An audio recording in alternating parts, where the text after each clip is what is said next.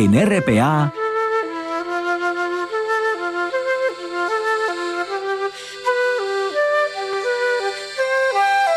Noche tras noche.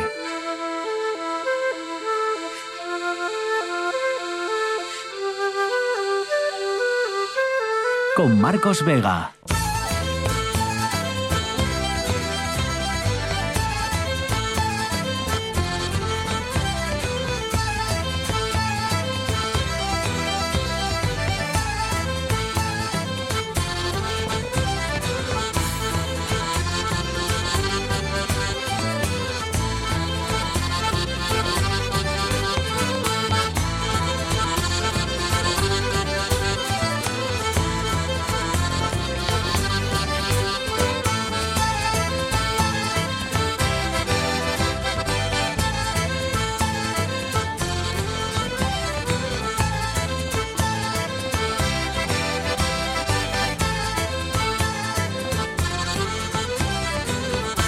Noches, bienvenidos al espectáculo de la radio. No era, no era un papelón fácil el que debía jugar hoy en Asturias la secretaria de Estado de Transportes Isabel Pardo de Vera. Ha pasado por aquí, ya saben, este lluvioso martes, para dar o para intentar explicar el nuevo retraso en la inauguración de la variante de Pájares. Ha dicho Isabel Pardo de Vera que la obra está hecha, pero que en retrasos de varios días de suministros de materiales pues se han ido acumulando hasta hacer imposible cumplir con los plazos. ¿Por qué dieron los plazos? Pues eh, eso será lo que debatiremos esta noche a partir de las 10. Juan Lorenzo al frente de la parte técnica, César Inclán en producción. Son las 9 y un minuto, estos Asturias, y estas son, ya saben, las dos maneras que tienen de ponerse en contacto con nosotros. Nos pueden contar también qué les ha parecido, si les ha satisfecho o no las explicaciones de la Secretaría de Estado de Transportes. En Facebook, Noche tras Noche, Espacio RPA, o en Twitter, arroba NTNRPA. El número 2 del Ministerio ha pedido disculpas, como digo, y ha dicho, ha dicho algo que por lo menos a mí, me parece mucho más grave de lo que parece haber trascendido. Ha dicho que la mayoría de las demoras anteriores de la variante fueron por injerencias políticas. No concretó, es verdad que injerencias políticas fueron esas, la señora Pardo de Vera, aunque sí que desveló, por ejemplo, una reunión con Francisco Álvarez Cascos en 2018, cuando ella era técnica de Adif. Dijo que Cascos exigió por aquel entonces nuevos cambios en el proyecto a cambio, valga la redundancia, del voto de Foro Asturias a los presupuestos del Partido Popular que gobernaba por aquel entonces. Bueno, Pardo de Vera ha llegado incluso a citar una frase literal del expresidente del Principado. Aquí se hace lo que me sale de los cojones. Son palabras de Álvarez Cascos a Pardo de Vera pronunciadas según ella en ese año 2018. Bueno, lo importante, lo importante, ¿les han servido las explicaciones de la número 2 del Ministerio o, les han cabreado incluso más todavía? ¿Será este año la inauguración? Bueno, todo eso, como digo, vamos a debatirlo también eh, a partir de las 10 en nuestro Consejo de Actualidad con nuestros consejeros, que hoy serán el exdiputado Ignacio Prendes, el compañero periodista de la Nueva España, Pablo Álvarez, y el sociólogo Jacobo Blanco. Como ven, eh, el asunto principal va a ser este, eh, saldrán otros, pero el principal va a ser las palabras de, Isabel Pardo de Vera y sus declaraciones, sus explicaciones y los plazos. ¿no? Ha dicho la variante de Pajares abrirá este año, por supuesto Em, veremos a ver si ya nos creemos o no los plazos, aunque sean tan generales como este. Todo eso ha sucedido ya por último, ha sucedido el día en el que de nuevo ha hecho mucho frío en Asturias. Este es el otro asunto más comentado de la jornada, alerta fría, con el plan de viabilidad invernal activado y con termómetros rozando los 8 grados bajo cero en Pajares. Luego le preguntaremos a nuestro hombre en las nubes, a Urueta, por las temperaturas, las mínimas que ha hecho hoy sobre todo y sobre em, lo que hará durante las próximas jornadas. Pero antes, César Inclán, buenas noches. ¿Qué tal, Marcos? Buenas noches. ¿Qué noticia no le ha interesado a nadie en Asturias este martes? El fotógrafo francés Adolfo Kaminsky, judío de origen argentino, ha fallecido a los 97 años de edad, según ha informado su hija Sara a la agencia de noticias France Press. Héroe de la resistencia francesa, Kaminsky se especializó en la falsificación de papeles de identidad, lo que ayudó a salvar la vida de miles de judíos durante la Segunda Guerra Mundial un tipo que tuvo una vida de película. Nacido en Buenos Aires en 1925, en el seno de una familia inmigrante rusa, con 10 años emigró junto a sus padres a París. Quería ser pintor, pero con 17 años puso sus conocimientos en química y fotograbado a favor de la resistencia para fabricar papeles falsos en un laboratorio clandestino, salvando así la vida a miles de perseguidos. Un trabajo meticuloso el suyo, que realizaba con un microscopio y que le haría perder la vista de un ojo. Superviviente de un campo de concentración, dedicaría gran parte de su vida a luchar contra el fascismo y más tarde contra el colonialismo. Su obra fotográfica, que realizaría a lo largo de toda su vida, está emparentada con la obra del gran Robert Dusnot. Tras concluir su labor como falsificador, desde 1971, Adolfo Kaminsky llevaba una vida discreta en París junto a su familia. Son cinco sobre las nueve. A esta hora ya saben que en RPA nos vamos a las nubes.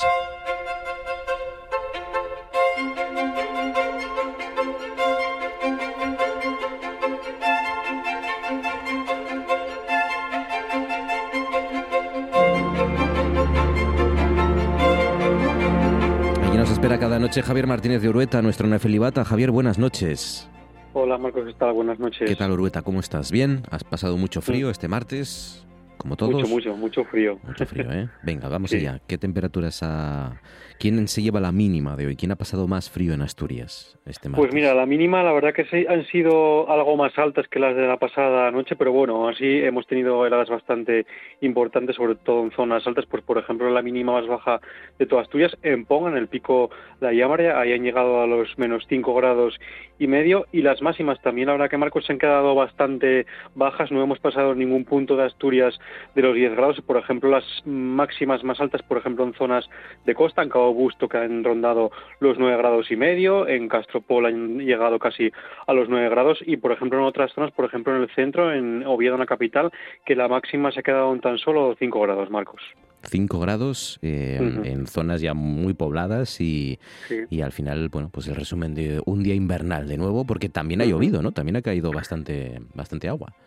Eso es, eso es. La verdad que, bueno, ha sido un martes lluvioso. Es verdad que, bueno, han sido lluvias débiles, nada que ver con las que teníamos la semana pasada. Pues, por ejemplo, en, en Mollera, en Corberas, donde se ha acumulado mayor cantidad de agua, 14 litros por metro cuadrado, y de ahí en adelante, pues en muchos puntos de Asturias rondando casi los 10 litros por metro cuadrado o incluso menos, Marcos. Pero bueno, ha llovido, pero bueno, como decimos, ha llovido sobre todo con menos intensidad que durante la semana pasada. ¿Qué nos espera mañana miércoles? Venga. Pues mira, de cara a mañana miércoles, sobre todo las lluvias, pues se quedarán restringidas sobre todo en zonas de costa y también en el extremo más oriental de, Asturias. En el resto de Asturias, pues tendremos cielos entre nubes y claros y las temperaturas, bueno, pues sin más o menos cambios con respecto a las de hoy, como decimos, las máximas no superarán en ningún punto de Asturias los 10 grados, esas en zonas de costa, en zonas del interior se quedarán rondando los 5 y 10 grados y las mínimas otra vez bastante bajas, más o menos con respecto a las de hoy, sobre todo en zonas de montaña, teniendo heladas bastante importantes y luego ya en zonas del interior del centro, casi esas eh, mínimas llegando a los 0 grados, Marcos. Pero como decimos, de cara a mañana el paraguas solo lo tendremos que utilizar en zonas de costa. Y avánzame algo para acabar del jueves. Pues mira, el jueves la verdad que va a ser un, día más o menos parecido al de hoy martes, cielos totalmente cubiertos, esas nubes nos van a dejar lluvias un poco más intensas que las de hoy y es así también porque la Agencia Estatal de Meteorología activa el aviso amarillo en la cordillera por lluvia y por nieve, por lluvia que se pueden acumular 40 litros por metro cuadrado en tan solo 12 horas y de cara al jueves también nevará, sobre todo por encima de los 800 metros que se podrán registrar más o menos acumular 5 centímetros de nieve, Marcos. Así que el jueves otra vez, con a tener mucho cuidado, precaución, otra vez lluvia, otra vez eh, frío y nieve, ¿no? Pues nada.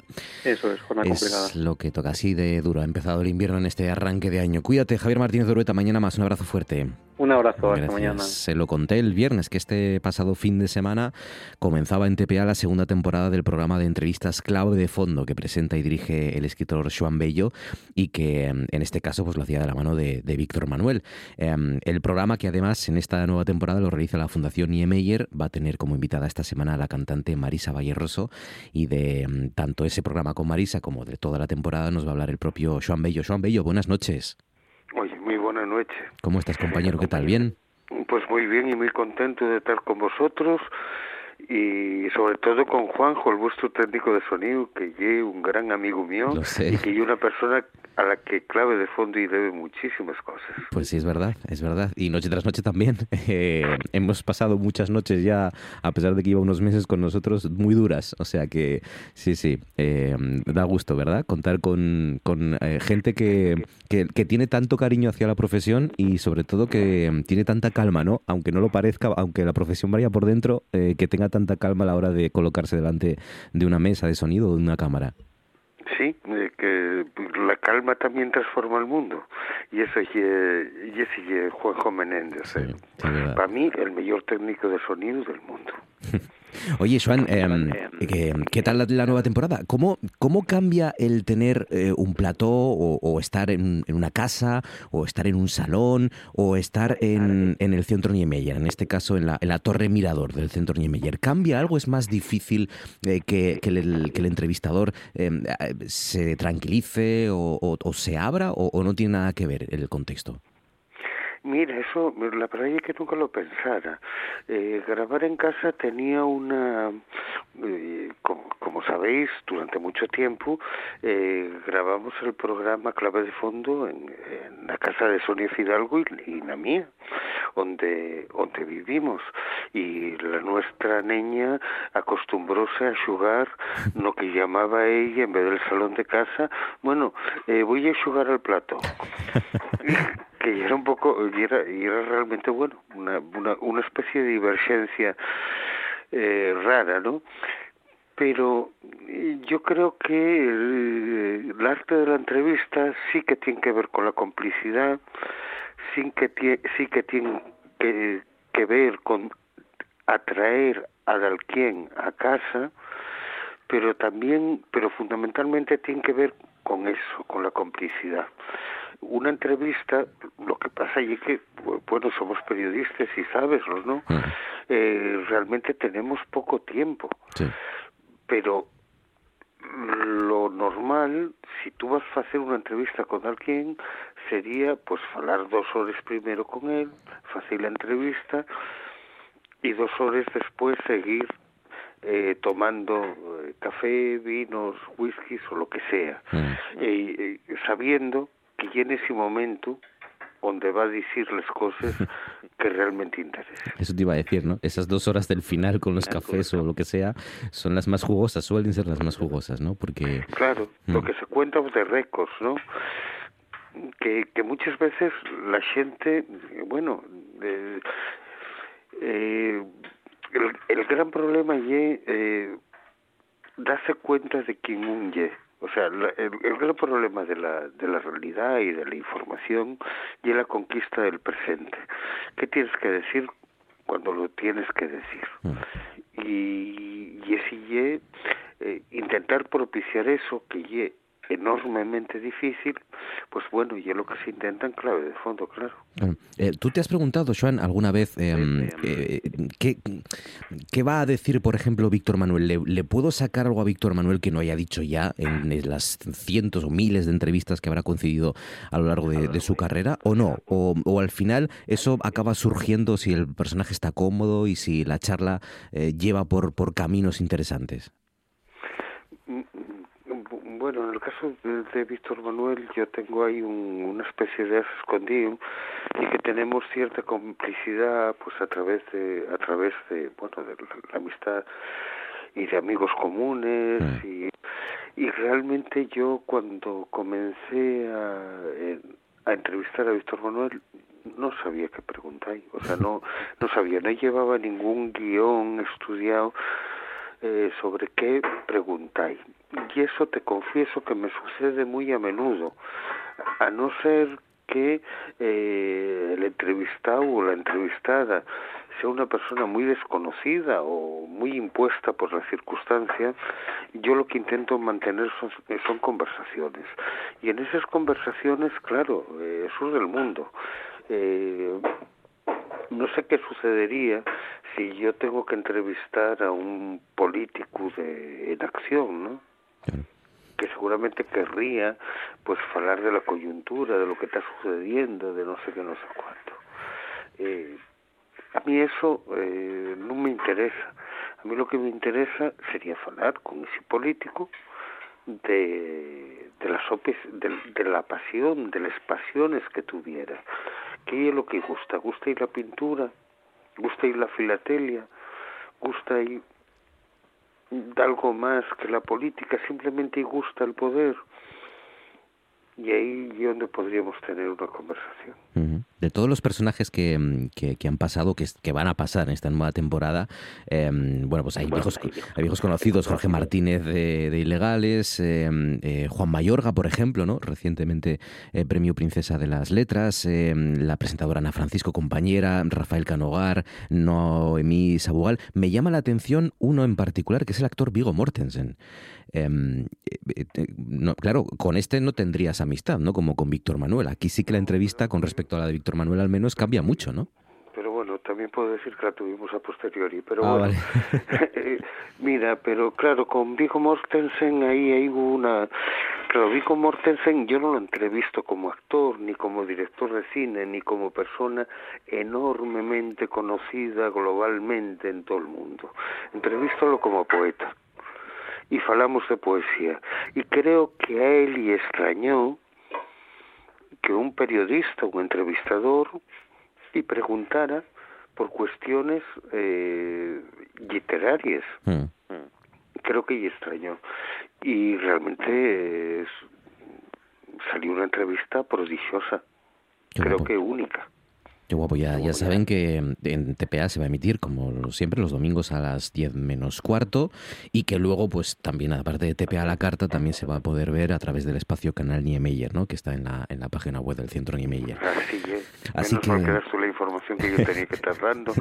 no te preocupes. compañero. Tengo aquí, o sea que no, no te preocupes. Oye, Joan, em, ya para acabar, em, ¿cuál ha sido de, de, todos los que van a pasar por esta temporada de Clave de Fondo, eh, ese entrevistado o esa entrevistada que, que te ha sorprendido? ¿Que, ¿Que no pensabas que la conversación iba a terminar, iba a ir por esos derroteros o que, o que te sorprendió por alguna declaración o por su comportamiento? Eh, ¿Cuál, cuál eh, fue, no te esperabas que reaccionara de esa manera o que la entrevista fuera de esa manera? Mentiría que si te dijera que no me sorprendí en las tres entrevistas que hice y los 150 que creo que van de clave de fondo si vamos hacia atrás. Mm.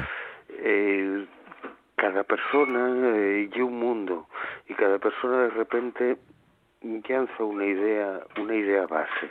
Tanto Víctor Manuel como Vigo Mortensen como Juan Mayorga que dio una inyección sobre la dramaturgia y sobre la necesidad de deprender a filosofar y de aprender a razonar o el próximo domingo que tenemos a, a Marisa Valleroso, esa carrera eh, de, de, con una raíz inmensa en la tradición asturiana, pero que de repente ábrese al mundo buscando cualquier influencia, o, o no sé, o, o, o la propia Ana Francisco, que yo quería hablar con ella de televisión y ella empeñóse en hablar de Sócrates, ¿no?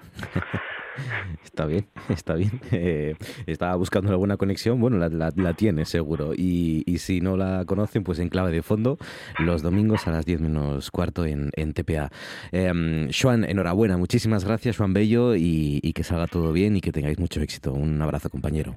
Muchísimas gracias, amigo mío. Un abrazo. Muchísimas gracias. Esto es...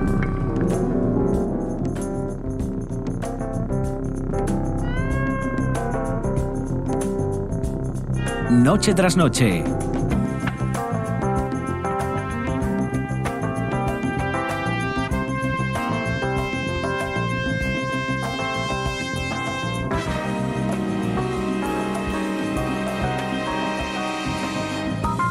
Con Marcos Vega.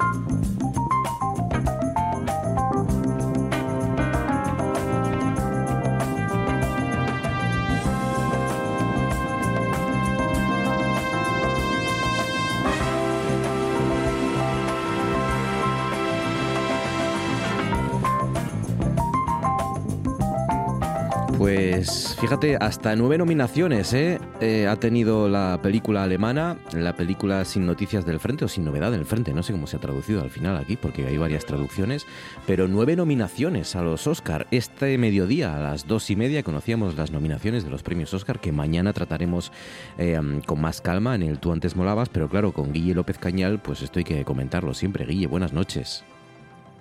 Buenas noches, Marcos. Oye, muchas gracias por recibirme de nuevo después de tantas semanas que no aparezco por, por estas ondas. Te ¿eh? echamos de menos, ¿eh? Te echamos de menos. Yo, yo, vamos, muy agradecido de que me recibáis cuando puedo pasarme por aquí. Sí, sí, sí. Hay que decir que has estado pues eh, trabajando mucho con la OSPA, con la Filarmónica, con la de Viena, con la de Asturias, con la de Oviedo, con la, todas las orquestas que, que te han llamado durante estos meses y las que haga falta. sí, todo, a la vez en todas partes. Exacto. Em, eh, bueno, ha eh, sido la película más nominada esa, precisamente, toda la vez en todas partes, ¿eh? y, yo, ya me siento, un poco, me siento un poco en otra eh, eh, opinión, en otro canon, porque soy de las pocas personas que no les gusta nada esta película. Yo estoy contigo, Guille. Yo estoy contigo. Abracémonos porque. ¿La has visto? Sí, sí, sí, sí. La he ah, visto y no. Pues tampoco lo entiendo. Tampoco lo entiendo. Qué bien, te lo agradezco mucho. Ya me, siento mejor. Estamos, estamos muy mayores para estas cosas ya, yo creo. No... Yo creo que sí. No, tenemos otra sensibilidad, yo creo, ya, a estas patochadas, con todos los respetos. Menos mal. Pero bueno. Está bien. Bueno, tiempo para hablar de los Oscar. Mañana, ya digo, va a ser el asunto principal de nuestro Tú antes molabas. A partir de las 10 repasaremos las nominaciones de, los premios Oscar de, este año, de este curso, que se han conocido hoy. Pero hoy a lo nuestro, que es hablar de los poemas sinfónicos, volver otra vez a hablar de Richard Strauss, ¿no? Con el frío, con la nieve, con la lluvia, ¿no? Es lo que toca. Sí, quería aprovechar para, porque esto bueno, es muy denso y en pocos minutos nos va a dar para, unas perlitas, unos fragmentos y, unas ideas de qué es, qué es esto del poema sinfónico.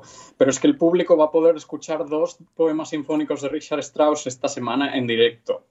el jueves a las 8 en Gijón, en el Jovellanos, y el viernes a las 8 en el Auditorio de Oviedo la OSPA con uno Coello, su titular, y estaré yo ahí tocando también. Y vamos a tocar dos poemas sinfónicos de Strauss y va a venir un violinista a tocar el concierto de Miklos Rozsa, que fue un compositor eh, muy hollywoodiense, de aquellos peplums de los 50, 60, Ben Hur, etc.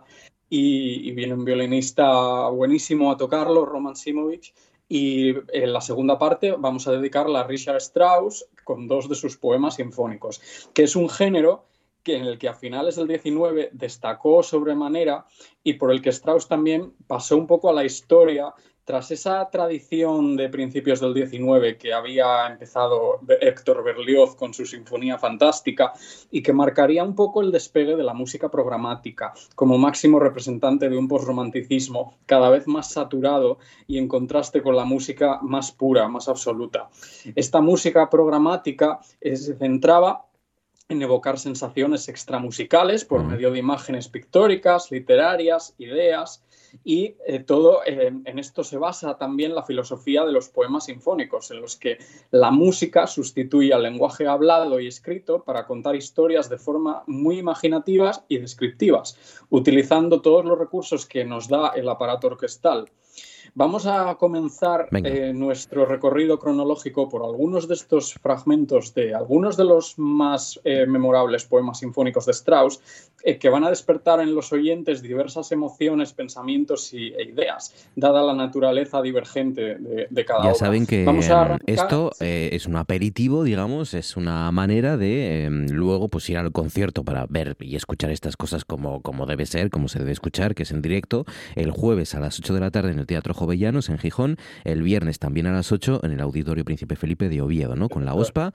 Em, y para entender mejor lo que ahí se va a escuchar en directo, pues hoy este aperitivo, ¿no? Y empezamos con...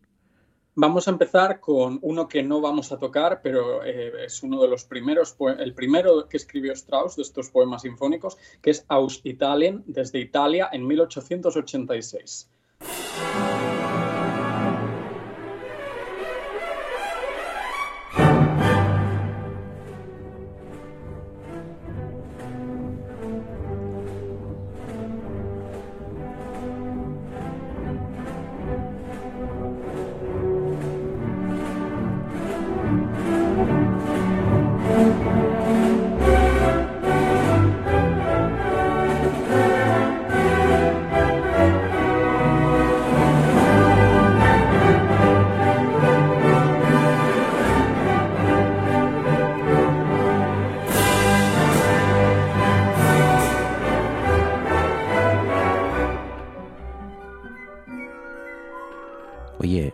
Ese taran, taran, Sí, tan, ¿te taran. A suena? mí eso me suena. ¿Qué pasa ahí? Es que, de hecho, eh, acusaron a plagio. Fue acusado de plagio, acusaron a plagio. sí. Ah, A Strauss lo acusaron de plagio, sin pretenderlo, al parecer, ¿eh? porque esto que escuchábamos es una cita a una famosa canción napolitana que es Funiculi Funi- Funiculà, del compositor Luigi Denza, claro. y que incluyó en este cuarto movimiento de Aus Italien, que tituló Escenas de la vida napolitana. Y este, este- esto fue todo inspiración del viaje que Strauss hizo en el verano de 1886 por Italia. Él prefirió dominar denominar a esta obra como fantasía sinfónica. Y esa cita ahí, que, que es muy conocida, esa, esa, esa melodía, ¿no? Mm. Pues ahí, ahí está. Qué curioso, también. qué curioso, fíjense. eh, Sí. Los plagios de- del siglo XIX también. eh, Pero, hombre, esto, sí, sí. desde todas las épocas. Toda, toda la vida, toda la vida. Se han inspirado o han copiado. ¿no? ¿Dónde está el límite? ¿Quién lo sabe? Bueno, la siguiente. Sí, es uno de los, vamos con uno de los más famosos y más arrebatados, el Don Juan de Richard Strauss. Thank you.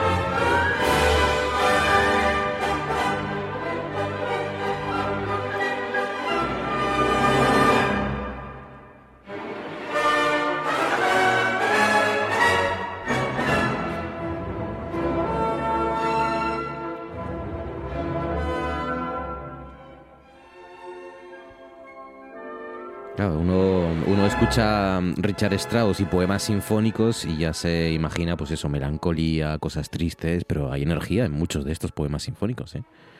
La, la mayoría tienen mucha energía, eh, hay de todo, vamos luego también a comprobar, pero este comienzo del Don Juan es uno de los pasajes que a todos los instrumentistas de cuerda nos trae de vuelta y media los que nos preparamos para audiciones de orquesta, porque es el que siempre van a pedir en una audición. Y que, y que bueno, y que, y que es un contexto distinto tocarlo para una audición individual que dentro de la orquesta, que, que bueno, que al final es un batiburrillo para el oyente y que nada de, la, de lo que podamos hacer fuera se corresponde con eso, pero bueno, que esta, esta, es, es que, que, sirva como ejemplo para audición de orquesta eh, Richard Strauss, Don Juan. Y comprobamos aquí cómo Strauss reinventa el tan explotado mito de Don Juan, Mm. eh, que tan magistralmente Mozart había puesto en forma de ópera.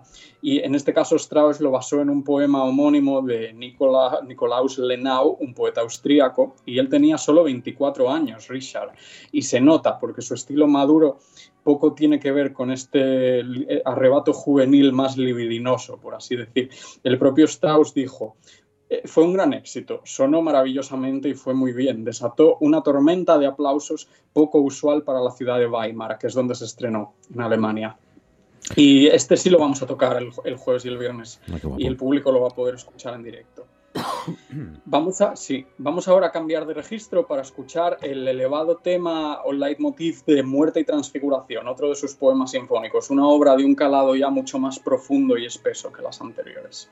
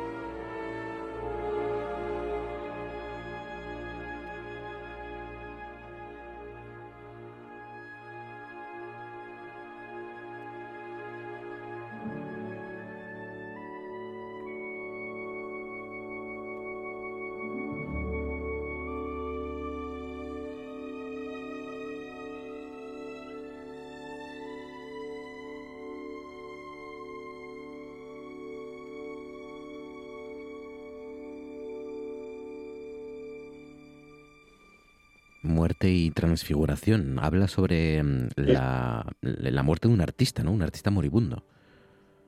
Sí, y los pensamientos que subyacen a todo creador mientras se encuentra en ese estado de, de, agonía, la, pues la infancia, las luchas, las metas y la transfiguración sería algo así como sobrepasar el umbral de las puertas del cielo y encontrar la, la paz eterna. Mm. Pero bueno, vamos a seguir con este viaje para no recrearnos en esta intensidad porque vamos a escuchar ahora también el inicio de su siguiente poema sinfónico mucho más ligero y cómico que está basado en un héroe popular eh, campesino del folclore alemán y holandés. Y así suena su comienzo con los violines solos, como si nos invitaran a escuchar un cuento de otro siglo, lleno de aventuras sarcásticas y ligeras. Esto es Las ¿eh? alegres travesuras de Till Eulenspiegel.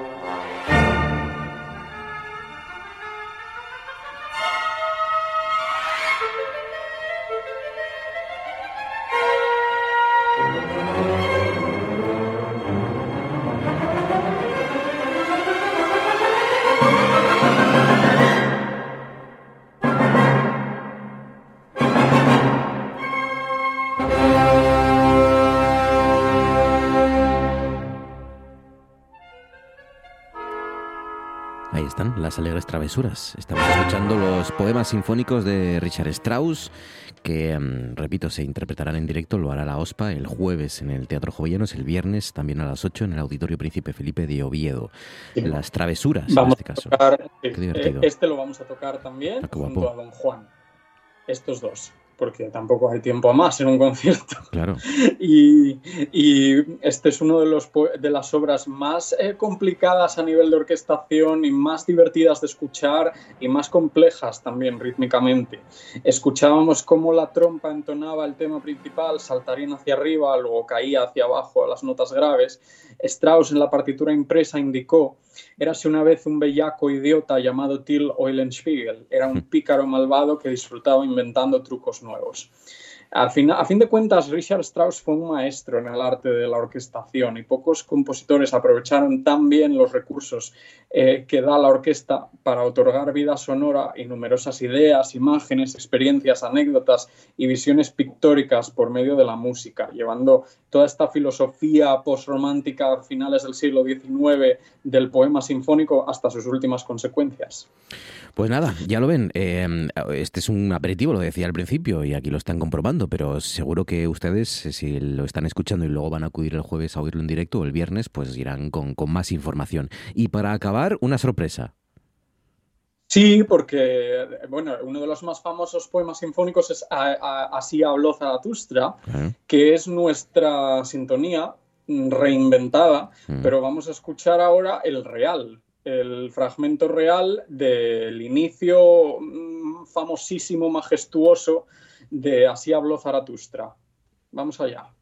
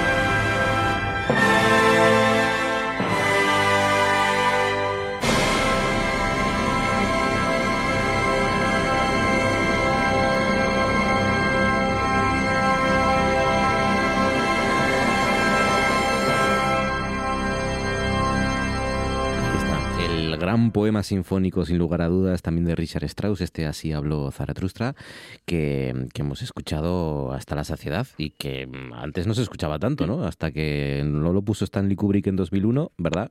No se oía tanto como ahora. Y, ahora es imposible no escucharlo sin pensar en el inicio de 2001, Odisea del Espacio, y, también en, tener en cuenta que esto este inicio es el más famoso de la historia de la música, si exceptuamos la quinta de Beethoven. Probablemente son los dos, las dos piezas más famosas, los dos inicios más famosos de la historia de la música orquestal. Ahí está, el inicio de 2001 y el inicio de Noche tras Noche, de esta sección también, del desconcierto. también, ahora también. Y vamos a eso, nos regodeamos en todas estas notas tan evocadoras de universos infinitos llenos de posibilidades, de los superhombres que los habitan y que nos permiten seguir disfrutando de la música clásica en directo en nuestras casas o en nuestra imaginación. Los poemas sinfónicos para el fin de un siglo Que estuvo marcado por la subjetividad en el arte musical y la creatividad basada ya no tanto en términos absolutos. Por eso que las ideas literarias y todo lo demás es lo que otorgaron vida a, a toda esta música. Richard Strauss, el jueves en el Jovellanos, el viernes en el Auditorio Príncipe Felipe con la OSPA y con, ahí si ven a un chelista especialmente eh, dotado para, la música, pues ese es nuestro Guille López Cañal. Guille, cuídate mucho y que lo disfrutes, amigo. Un abrazo fuerte. Gracias, Marcos. Un abrazo. Prefiero hacer un buen programa para 100 personas que un malo para un millón. ¿Te refieres a eso? ¿Quieres decirme de qué me estás hablando ahora? He venido a producir un programa de noticias que recuerde más al que hacíamos antes de hacerte popular por no molestar a nadie. Leno. Creo que Jay y yo preferimos tener un trabajo, si no te importa. Claro que me importa, capullo.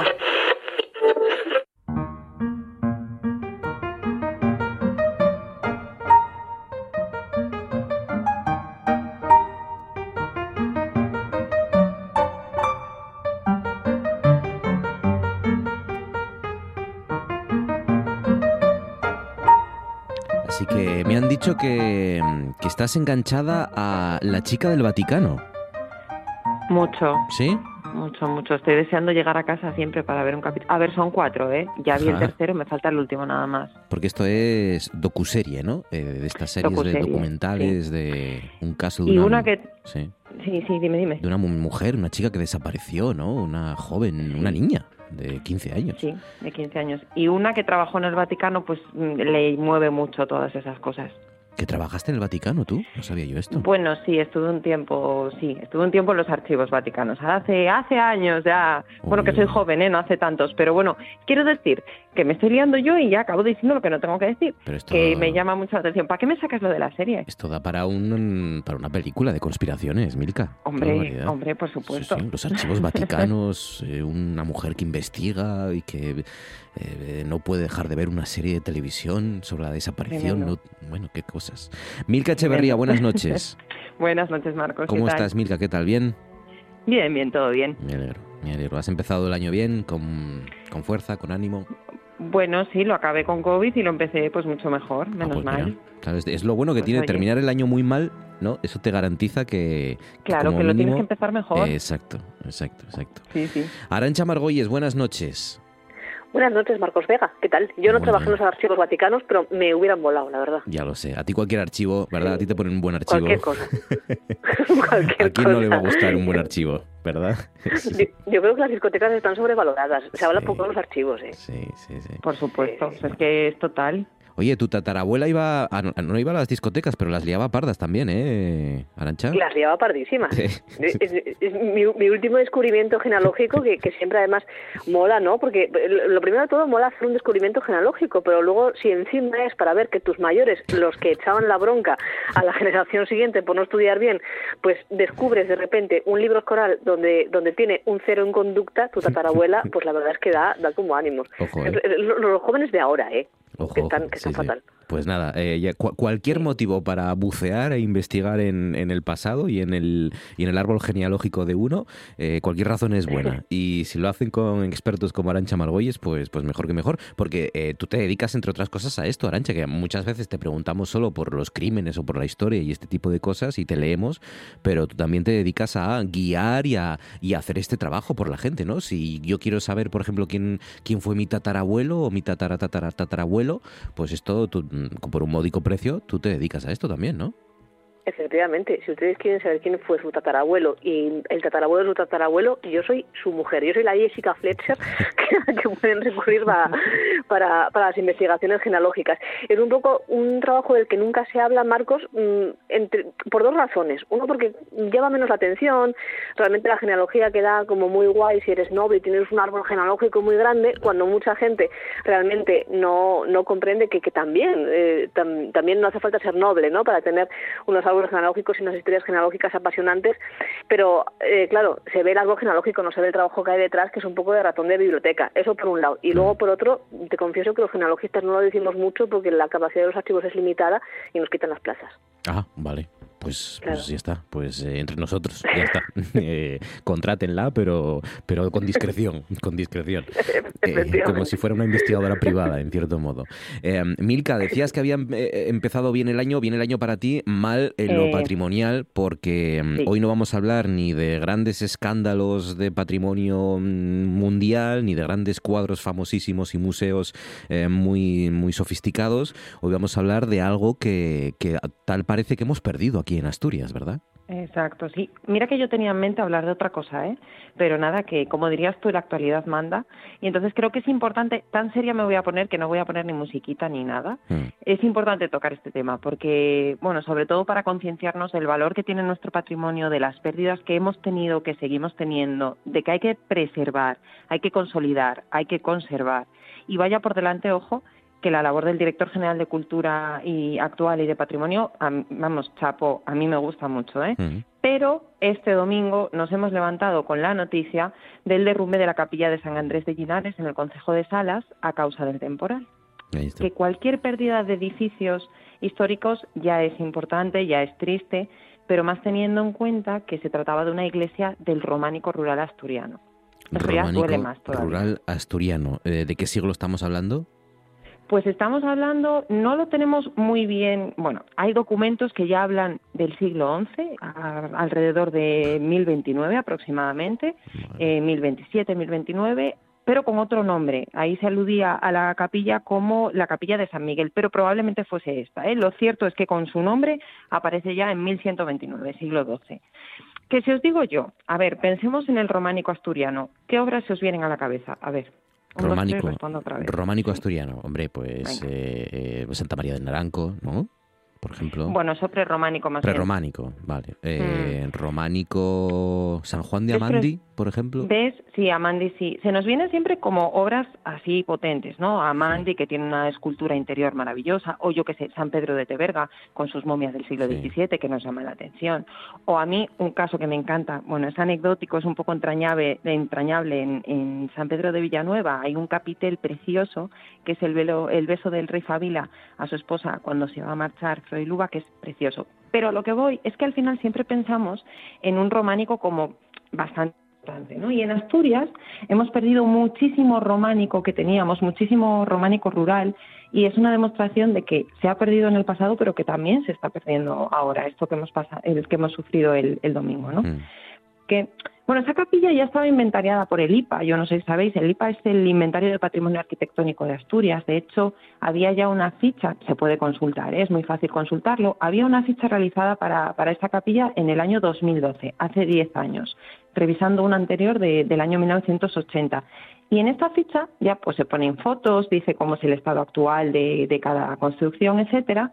Ya ponía que se advertía el estado de ruina. Y en las fotos ya se veía, ya, se veía que no había cubierta, que estaba todo lleno de maleza, con lo cual digo, mal, porque esto ya nos está indicando que algo pasa cuando desde hace 10 años se conoce el estado de conservación y ya no digo a lo mejor restaurarlo, que a lo mejor no se puede, pero consolidar por lo menos lo que queda, porque es que desde hace años los vecinos incluso salieron en el periódico, ya estaban mm. diciendo que tenían miedo de un posible derrumbe de la, de la iglesia, que, bueno, incluso el año pasado, en el año 2022, el templo ya entró en la lista roja de la Asociación Hispania Nostra, que no sé si sabéis lo la que es. La Asociación Hispania Nostra. No, no sé lo que es. ¿Qué es la ISO? Pues mira, es una asociación que nació en el año 2007 con el objetivo de dar a conocer el patrimonio natural y cultural español, pero sobre todo aquel patrimonio que está como en una situación de abandono y en peligro. ¿no? De hecho, es muy llamativo porque tienen como tres listas ellos. Una lista roja, que es de la que hablamos ahora, que es donde están los edificios que se enciende el rojo el semáforo, la sirenita, porque algo, algo está pasando y hay peligro de que ocurra algo.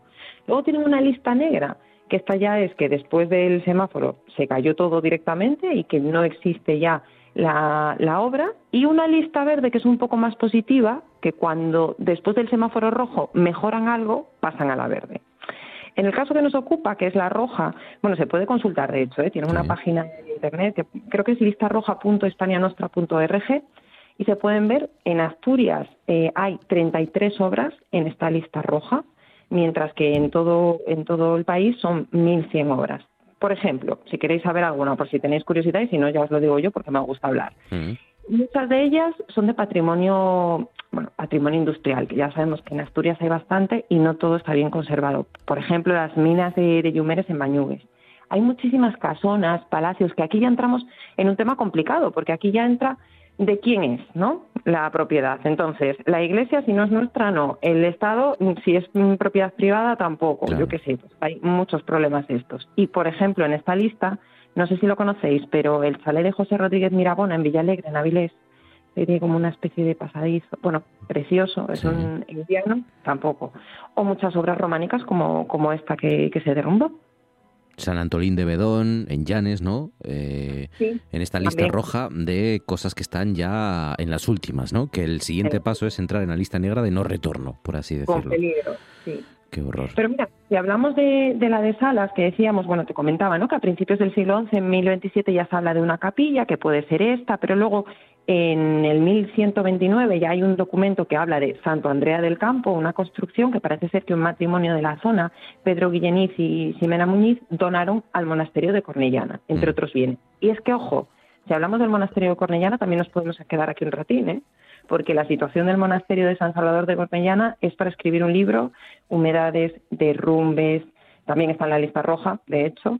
Eh, y cierto es que, bueno, este parece que va a mejorar un poco porque el año pasado el MITMA, que es el Ministerio de Transportes, de Movilidad y de Agenda Urbana, licitó una obra de unos dos millones de euros aproximadamente para rehabilitar el monasterio, que en teoría tendrían que empezar estas obras en el primer trimestre de este año. Entonces, bueno, por lo menos este sabemos que algo se va a hacer. Claro, a mí, fíjate, Milka, a mí me cabrea especialmente porque cuando, yo qué sé, cuando la reparación o la reconstrucción o la conservación, eh, que tampoco, ¿eh? en el caso de la conservación, pero bueno, cuando depende, por ejemplo, de un ayuntamiento pequeñito que, que no da más de sí, que, que no puede eh, eh, sostener determinadas cuestiones, bueno, uno entiende, ¿no? Ya digo con, con, con reservas, pero uno entiende que, que no se puedan acometer determinadas reparaciones y demás, pero cuando la razón es que eh, las administraciones no se ponen de acuerdo de, de, quién tiene que arreglar eso, quién tiene que conservar o mantener eso, esto cabrea particularmente, ¿no? ¿eh?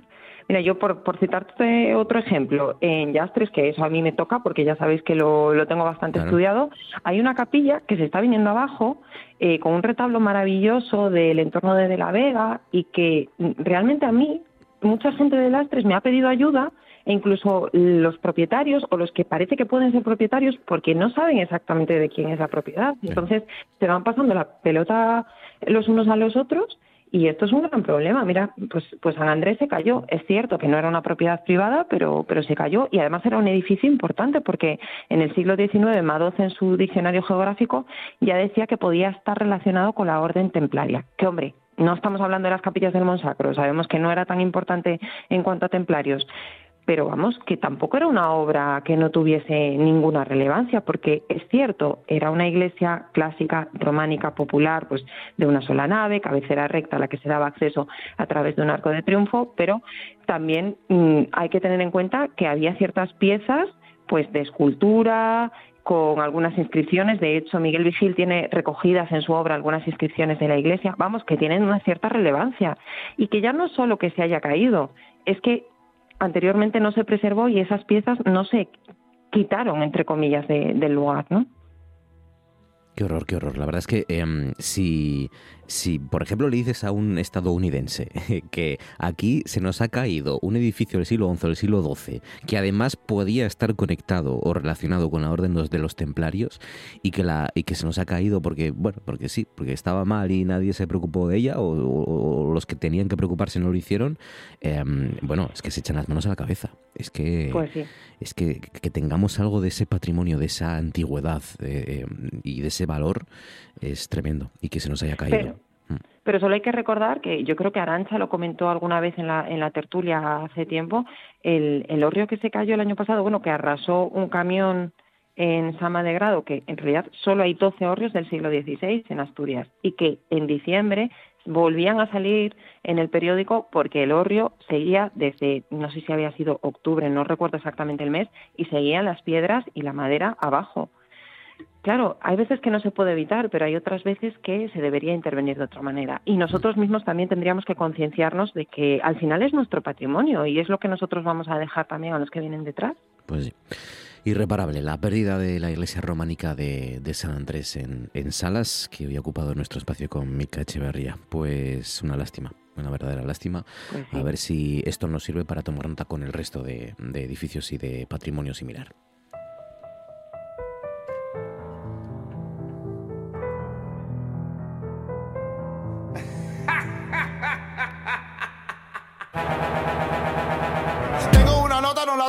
Beethoven. Tengo una nota, no la toca ni Beethoven. Tengo una nota, no la toca ni Beethoven. Los estoy arrebatado, los ojitos se me ponen. Tengo una nota,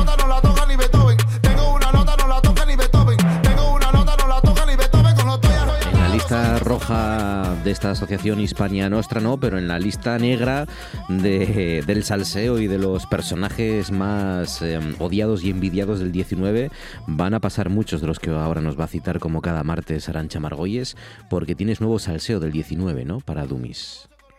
Efectivamente. De hecho, hay un, hay un personaje, yo creo que de los más oscuros de todo el siglo XIX, que a lo largo de nuestra historia afortunadamente fueron pocos años pero muy intensos, aparece y reaparece, desaparece después un tiempo, luego vuelve a aparecer como las lagunas del Guadiana, ya, ya, ya hablamos de él alguna que otra vez en esta sección, pero ahora va a ser el total y absoluto, nunca mejor dicho, protagonista, porque Marcos ya, ya habíamos visto, ¿no? Pues mm, llevamos ya varias secciones este siglo XIX para Dumis y vimos, eh, bueno, pues de todo un poco, que, que el siglo XIX pues tampoco es tan guay como, como nos lo pintan, que a veces nos hacían las cosas bien, eh, que la vida era dura, que te podías morir por una epidemia cualquiera y que encima además no iban a saber atinar la causa o que de repente te montaban una guerra por intereses políticos, bueno, eso como ahora, ¿no? E incluso también aprendimos la semana pasada que incluso hasta en el siglo XIX Shakira hubiera obtenido el divorcio de Piqué por el asunto de, la mermelada. Y esto, mientras hacía yo el guion, mm, Marcos, me recordaba un paralelo, pues sí, ya sabes que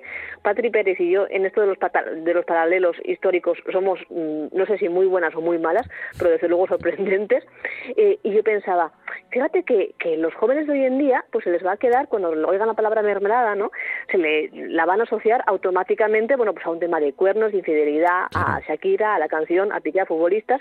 Sin embargo, los de nuestra generación, Marcos, si nos dicen mermelada, pensamos en otra cosa muy diferente. Enrique Martín. Enrique Martín, y en un perrito y en Contra Velasco también, claro. en la leyenda urbana. Eh, bueno, yo, supongo que, no sé si hay que explicarlo por si acaso. Eh, digamos, porque como, claro, este programa es multigeneracional, pues vamos a explicarlo. Em, la mermelada en el tema de Shakira y Piqué, ah, creo que es porque una de las de los signos que detectó Shakira para eh, de esa infidelidad de Piqué eh, fue que le faltaba una mermelada que solo le gustaba a ella en casa de Piqué, ¿no? O en casa de Piqué y Shakira faltaba una mermelada que solo comía ella. Y entonces ella, digamos que ató cabos y dijo, aquí está, en esta casa está entrando otra persona que también tiene mis mismos gustos eh, para los hombres y para las mermeladas. Las mermeladas dijo guate guate, aquí hay tomate, pero mermelada no. Y en el caso de Ricky Martin, esto fue una leyenda urbana que, en nuestra época era mucho más habituales, ¿no? Porque hoy hablamos de las fake news, pero claro, em, todo esto, todo esto eran, era el pan nuestro de cada semana, ¿no? En, en, las leyendas urbanas. Eh, era el programa de sorpresa, sorpresa, ¿no? De sorpresa a sorpresa. Hoy en día las, las fake news no son nada, no duran absolutamente nada. Yo conozco gente to- que todavía sigue creyendo firmemente en lo de la mermelada, de sorpresa a sorpresa. Que Eso se, decía, que no que se decía que habían encontrado que iba Ricky Martin eh, como protagonista de Sorpresa Sorpresa, hay una sorpresa a una fan y resulta que eh, la, la fan estaba envuelta en mermelada y lamiéndose a un perro, algo así, ¿no? Eh, Ah, sí, una cosa muy turbia. Una- Todo mentira, Una cosa, todo falso. eh, todo mentira, todo mentira. Eh, claro, el- pero, pero es curioso, ¿no? Como, como a veces asociamos conceptos diferentes en función de la generación, en función de las vivencias. Bueno, pues esto también ocurre, Marcos, en la historia. Tranquilos que ahora lo voy a explicar, esta relación extraña que, que acabo de hacer. Eh, la percepción de la historia como, como de los elementos también eh, populares, como, como la mermelada de unos o de otros, no siempre es la misma. Varía a lo largo de las generaciones, varía con el tiempo, con las cosas que nos toca vivir, y son muy variables, ¿no? Y nuestras ideas también pueden cambiar a lo largo del tiempo, porque, por ejemplo, si a los españoles en la guerra de independencia estaban pidiendo con todas sus fuerzas el regreso de Fernando VII, eh, les hubieran dicho que un año después se estarían arrepintiendo de esto, solamente un año después de que consiguieran traer al rey, pues la verdad es que, mm, vamos, se quedarían igual que un joven de 20 años cuando le cuentas lo de Ricky Martin, ¿no? No asociarían ya la mermelada con un perro, sino con otra cosa, para entendernos, ¿no? Ni la libertad tampoco con los Borbones, que esto siempre que ocurre en la historia de España es un, es un error. Eh, si quieres te cuento a cuento de que estamos haciendo todo este investigallo de cosas que, que me estoy liando hasta yo. Por favor, por favor. ¿Dónde nos lleva la mermelada en este caso? La mermelada nos lleva a el año 1813. Ese año los franceses se cansan de que les estemos dando la murga y combatiéndoles en España y Napoleón por fin firma el Tratado de Valencia. Esto es un poco como Amadeo de Saboya cuando muchos años después coge y dice que los españoles son ingobernables. Pues Napoleón un poco así. Por medio de ese Tratado de Valencia le, devolvía la corona a Fernando de Borbón de Borbón, que así se podía convertir en nuestro Fernando VII. Y por supuesto Fernando lo firma encantado. Pero claro, aquí, por lo que fuera, por aquello de llevar varios años en, en guerra con el francés, no nos parecía muy bien del todo pactar con el invasor, que claro, que evidentemente pues en ese tratado también imponía sus, sus condiciones, Napoleón Bonaparte. Eh, no, nos, no nos entraba bien, las Cortes no ratifican ese acuerdo y dicen que no lo van a hacer, eh, que no van a aceptar que Fernando sea rey hasta que, primero, punto uno, él tiene que volver a España y tiene que hablar las cosas aquí, que es donde se tienen que hablar para los designios de España, eso normal, y también tiene que jurar la Constitución, la Constitución vigente por entonces, que recordemos que era la de las Cortes de Cádiz de 1812, la APEPA. Así que Fernando se viene para aquí en 1813, claro, sin saber muy bien qué hacer. Había gente que lo consideraba el rey de España, pero otros que no tanto, salvo que aceptase ciertas condiciones. Estos son los que no se creyeron la mermelada, la, la de la mermelada ya en el año noventa y tantos cuando, cuando ocurrió. Y Fernando A partir de- eh, u- u- tiró por la vía del medio que, bueno, a mí, como claro, lo bueno de no tener principios, ¿verdad? Claro. Es que te amoldas a lo que toque en ese momento. Efectivamente. Y, y sobre todo el, el tema de mandar, es como cuando tienes mucho dinero y alguien te viene a planchar la ropa y tú no sabes lo que cuesta planchar la ropa. Pero al final, cuando mandas, en realidad, tanto como mandaba Fernando VII, siempre hay alguien que te hace las cosas, que, te las, que va por delante de ti y te hace las cosas. Y eso es lo que ocurre en 1814, que es cuando finalmente el Tratado de Valencia había, se había firmado en diciembre de 1813.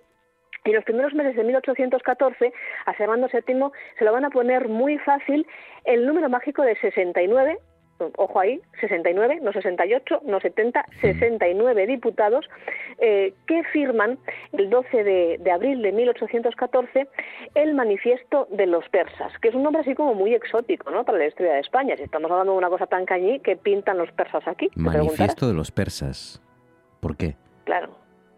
Bueno, pues esto es una historia muy curiosa mm, que viene, que representa muy bien, eh, bueno, pues lo que lo que representa ese tratado y lo que se intentaba conseguir con él y lo que finalmente se va a conseguir con él.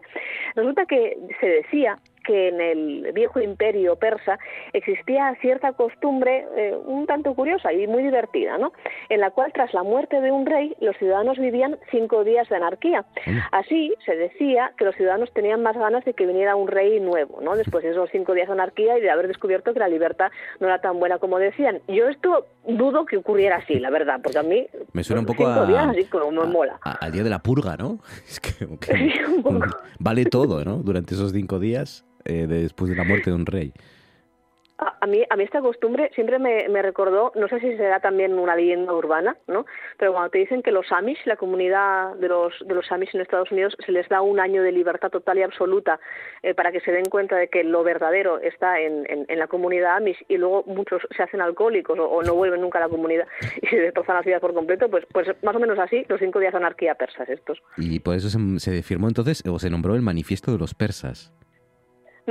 Efectivamente, porque se llamó popularmente así, porque aquellos diputados, aquellos 69 diputados absolutistas favorables a que Fernando VII gobernase con todas las de la ley, es decir, como un rey de los del antiguo régimen, dijeron que las Cortes de Cádiz, que habían aprobado la Constitución, eh, pues habían sido, pues eso, ¿no? Pues unos cuantos días de anarquía, unos cuantos días así como de locura, de enajenación transitoria, antes de la ansiada vuelta real, mm. y que, por tanto, pues Fernando tenía que hacer como los persas. Vale, muy bien tuvisteis libertad hasta ahora, pero ahora viene lo serio, ahora hablan los mayores y tiene que gobernar él solo, con soberanía plena y, con, eh, y, por arte divino, eh, mandado por, por Dios y volviendo a situar a España dentro del contexto del antiguo régimen del que precisamente pues estaba intentando salir esa, esa gente, ¿no? esos liberales de, de las Cortes de Cádiz en 1812.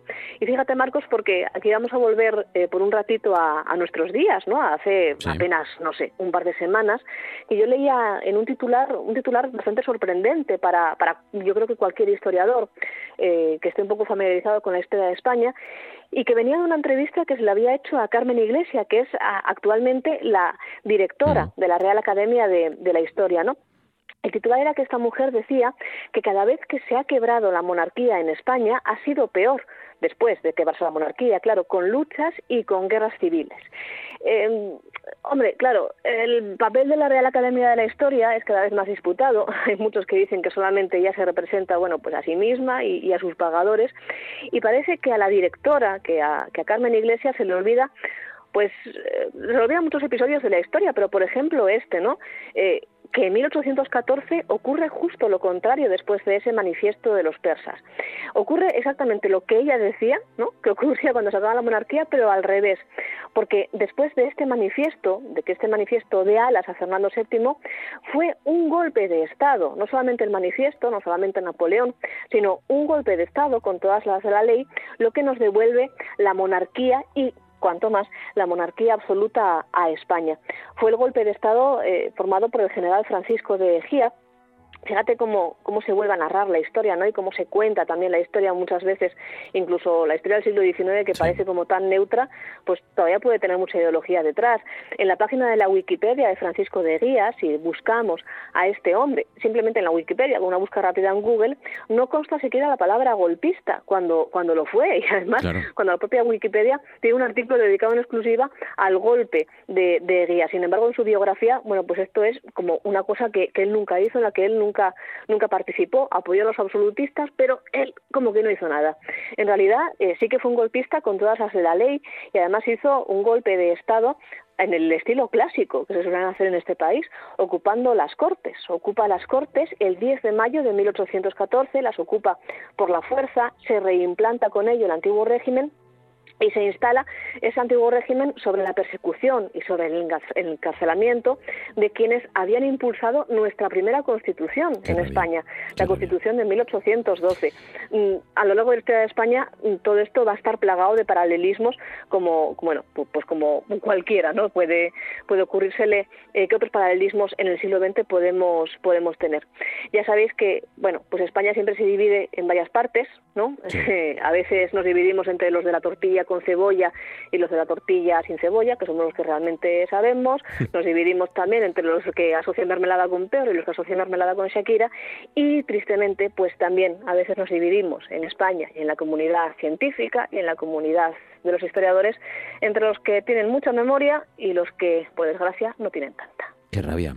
Qué rabia, ¿eh? Em, eh, ese momento crucial del siglo XIX en el que pudimos colocar a, este país en el, en el nuevo régimen y, y que, y que nos devolvieron al antiguo régimen, ¿no? Y, lo que eso supuso. Ya, ya empezamos mal, ya. Eh, nada más arrancar casi casi el, siglo. Así que, bueno, pues la historia que hoy nos ha contado Arancha Margolles. Así que muchísimas gracias a las dos, que os abriguéis bien y que no me cojáis ni catarros ni nada. Quiero ver esas gargantas otra vez luciendo igual la semana que viene, ¿vale? Milka Echeverría, Arancha Margolles, gracias de corazón, compañeras. Un abrazo fuerte.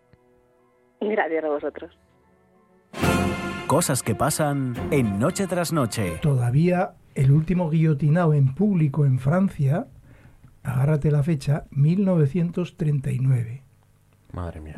¿En Todavía ¿En, el 1939 eh, Pero públicamente. públicamente a lo de la cárcel a un asesino en serie alemán. ¿Qué más da? 1939, una ejecución de guillotina pública en Francia. Pública en Francia. Y, eh, bueno, pública y no pública hasta 1971. Todavía hasta 1971 en Francia estaban ejecutando, estaban ejecutando el último guillotinado en Francia, esta vez ya no en público, fue en 1971, porque a partir de ahí eh, Mitterrand en el año 79 creo ya la prohibió eh, totalmente.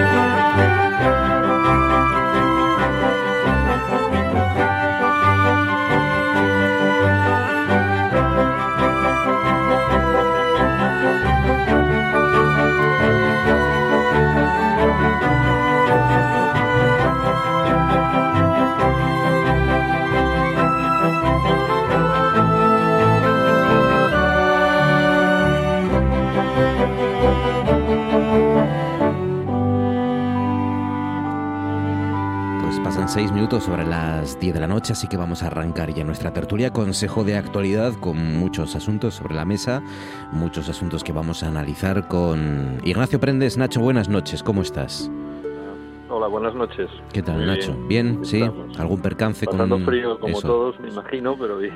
Sí, no has, no has patinado en el hielo, ni en la nieve, ni te has mojado, ni has cogido constipado. Bien.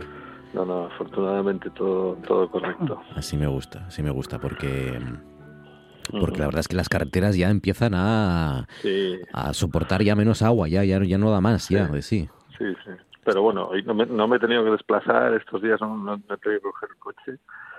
Y, y bueno, en las, en las, calles pues hace frío, pero se, se lleva bien, ¿no? Y además eh, hace frío porque estamos en enero y es invierno y tiene que hacer frío, ¿no? Esa noticia, el que haga frío en enero, yo creo que eh, el hecho de que sea noticia eh, es sintomático del tema del cambio climático. ¿no? Bueno, es que, claro, es que está lloviendo, lo comentaba yo con, con, con, Ana, con, con, la que la persona que limpia aquí, mm, que, que, es verdad que eh, está lloviendo muy mal porque mm, desde hace una semana creo que ha parado medio día de llover. desde, el, desde, el, lunes pasado, día 16 de la semana pasada, nada, un ratito el fin de semana que no ha llovido, pero pero, pero, pero quiere decir que, eh, eh, bueno, es, es, muy recurrente esto de las noticias que abren los, los, los eh, informativos, ¿no? De los, tus compañeros periodistas en Pajares con el micrófono dando cuenta de que está nevando en Pajares en enero, ¿no? O de que hay un temporal en, no sé, en la costa en febrero. Bueno, eso no debería de ser noticia, es lo normal, es lo habitual, es, es eh, bueno, eh, lo mismo que las noticias de eh, muchísimo calor en Écija en agosto, ¿no? Bueno, no debería de ser noticia. si lo es, es porque yo creo que no estamos acostumbrados, estamos teniendo pues una especie de, de locura climática en la cual hace hace calor en, en, en noviembre o, llueve a raudales en agosto, ¿no? Y entonces todo está como muy dislocado, ¿no? Y a eso me refiero, aunque sea noticia esto en, en enero, pues no debería serlo. En enero hace frío, llueve y estamos en el norte, ¿no? Bueno, pues es lo que tiene que ser. Nos, nos acostumbramos ya, por ejemplo, a vivir esas navidades eh, casi en manga corta, ¿no? Con temperaturas altas, que llevamos ya unos cuatro años mínimo, eh, eh, esas temperaturas de más de 20 grados o de 20 grados en Nochebuena, en Nochevieja. Que Eso es, lo que tiene que ser noticia, no, lo que está sucediendo ahora. Completamente normal. Jacobo Blanco, buenas noches. Muy buenas noches. ¿Cómo estás, Jacobo? Pues tan mal como siempre. Así que bueno. ¿Algún percance tú con el frío, la lluvia? ¿Algo? Nada, ninguno. ¿eh? Aparte de la incomodidad, ¿eh? de, sobre todo de la lluvia, ¿eh? y de días como de hoy, que al menos en Oviedo fue de estos grises que nunca acaba de levantar el día y, mm. y con un orvallo permanente, eh, yo creo que aparte, a partir de eso, aparte de eso, no creo que haya más, eh, más problemas. Yo, a mí lo que me da pánico es que mañana empezamos las clases a las 9 de la mañana ¿eh? y no sé cómo estará la facultad, pero va a ser un frío horroroso en el aula. Además, tengo, tengo que dar clase en un aula especialmente, especialmente fría y a ver qué me encuentro allí. ¿no? Pero bueno, son pequeños inconvenientes que se superan sin mayores dificultades. Igual te la encuentras vacía el aula porque no va nadie. El primer, el primer día no. ¿eh? Después ya cuando llevas dos meses es posible que si no se hace guapo el día, ¿eh? si está buen día, es que te la encuentres vacía, ¿eh? pero o vacía o poca gente. Pero el primer día suelen estar todos allí en, en orden de revista. Bien, bien, bien. Buena impresión, claro que sí, en primer día. Pablo Álvarez, compañero, buenas noches noches, Marcos, a todos también. ¿Qué tal, Pablo? Eh, ¿Tenéis calefacción ahí en la Nueva España, en la redacción? sí, ¿no? Sí, sí, sí, de momento hasta ahí llegamos. Hoy incluso hacía demasiado calor en algún momento, o sea que bien. bien. Y después nada, día de, como sabéis, del patrono de los periodistas, San Francisco de Sales. Eh, nosotros el día del periodista, pues todos los periodistas trabajamos, no nos tomamos, no podemos tomarnos eh, el día libre y bueno, ha habido asamblea de la Asociación de la Prensa de, Oviedo y del Colegio de Periodistas. ¿Qué tal? ¿Qué tal ha ido? ¿Todo bien? ¿Te he visto ahí en fotos? Sí, sí, bueno, la, asamblea en rigor era de la Asociación de la Prensa. Y, bueno, la asistencia nunca es muy abundante, pero bueno, eh, la, forma parte de la Junta Directiva. Eh, toda la gestión del año pasado se nos ha sido gentilmente era dada por buena, aprobada, y bueno, lo que importa es, es la, vamos, en un día como hoy, es la reivindicación del periodismo que tenemos que hacer, pues nosotros, los primeros, los propios profesionales, tratando de, de cumplir cada día, pues lo mejor posible con nuestro cometido, que, pues sí que es de una importancia medular en la vida democrática. Sí, sí. Em, ya, ya veo por ahí en las fotos a Yolanda Vázquez, nuestra compañera también de, este programa, que, que, ha estado por ahí que, y que sí, sí, reivindica siempre el papel de la Asociación de la Prensa de Oviedo y del Colegio de Periodistas. Así que sí, sí. Em, tenemos, tenemos el viernes comilona, ¿no? Eh, no sé si voy a poder ir, pero hay comilona, ¿no? El viernes es la comida conjunta de la asociación y del colegio. Bueno, estamos apuntados ya más de, vamos, unas 80 personas, habrá, pues supongo que más bien cerca de 90. Y bueno, vamos a rendir un merecido homenaje a Alberto Menéndez, que durante muchos años fue, trabajó en la, Nueva España, fue bueno, fue de todo, hasta subdirector del periódico y también fue vicepresidente de la, de la Asociación de la Prensa y ocupó otros otros cargos en la Asociación de la Prensa y bueno, es una persona relevante ¿no? en, la, en la profesión en los últimos 30 años. Está jubilado desde hace unos años, vive, vive mejor, pero se merecía este homenaje que ha tenido que ir retrasándose por culpa del, del COVID, porque los dos años anteriores no, hemos, no pudimos tener esta, esta celebración y se fue posponiendo la, la, la, la, claro, el homenaje, la, celebración y el homenaje. ¿no? Mm, pues qué guapo. Muy bien, muy bien. Venga, contadme cosas que os han llamado la atención. Empezamos por ti, Ignacio. ¿Qué, ¿Qué, sugieres? ¿Qué propones? ¿Cuál es tu asunto esta noche? Vamos allá. A ver, yo, eh, una cosa que no sé si me ha llamado la atención o, bueno, me, me parece curioso me parece, en fin, que, que eh, un día como hoy hay que, hay que hablar de esto también, ¿no? Y es que eh, el, hay un restaurante de Gijón que se ha alzado con el premio de los mejor, la mejor elaboración de callos del concurso nacional de elaboración de callos, ¿no? Y le han dado un premio, yo eh, me he enterado porque esta mañana lo he escuchado en, otra emisora de radio, en el programa a nivel nacional que entraron en directo, y es un restaurante, voy a decir el nombre, se llama el restaurante La Gitana de Gijón, que parece ser que es el sitio donde mejor callos se elaboran a nivel mundial, porque el único concurso de callos que se conoce es este y por lo tanto el premio es de eh, la mejor ración de callos a nivel mundial. ¿no?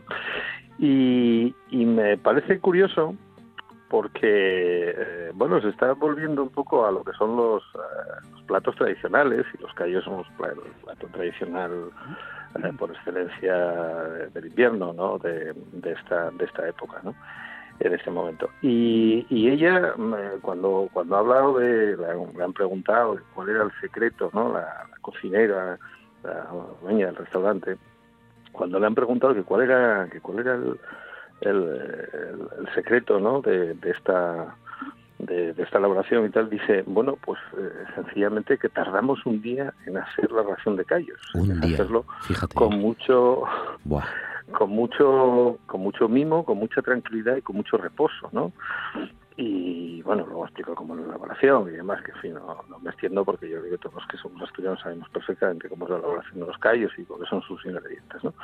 Pero en estos tiempos tan acelerados, tan apurados, en estos tiempos de, eh, de, vida con mucha prisa, ¿no?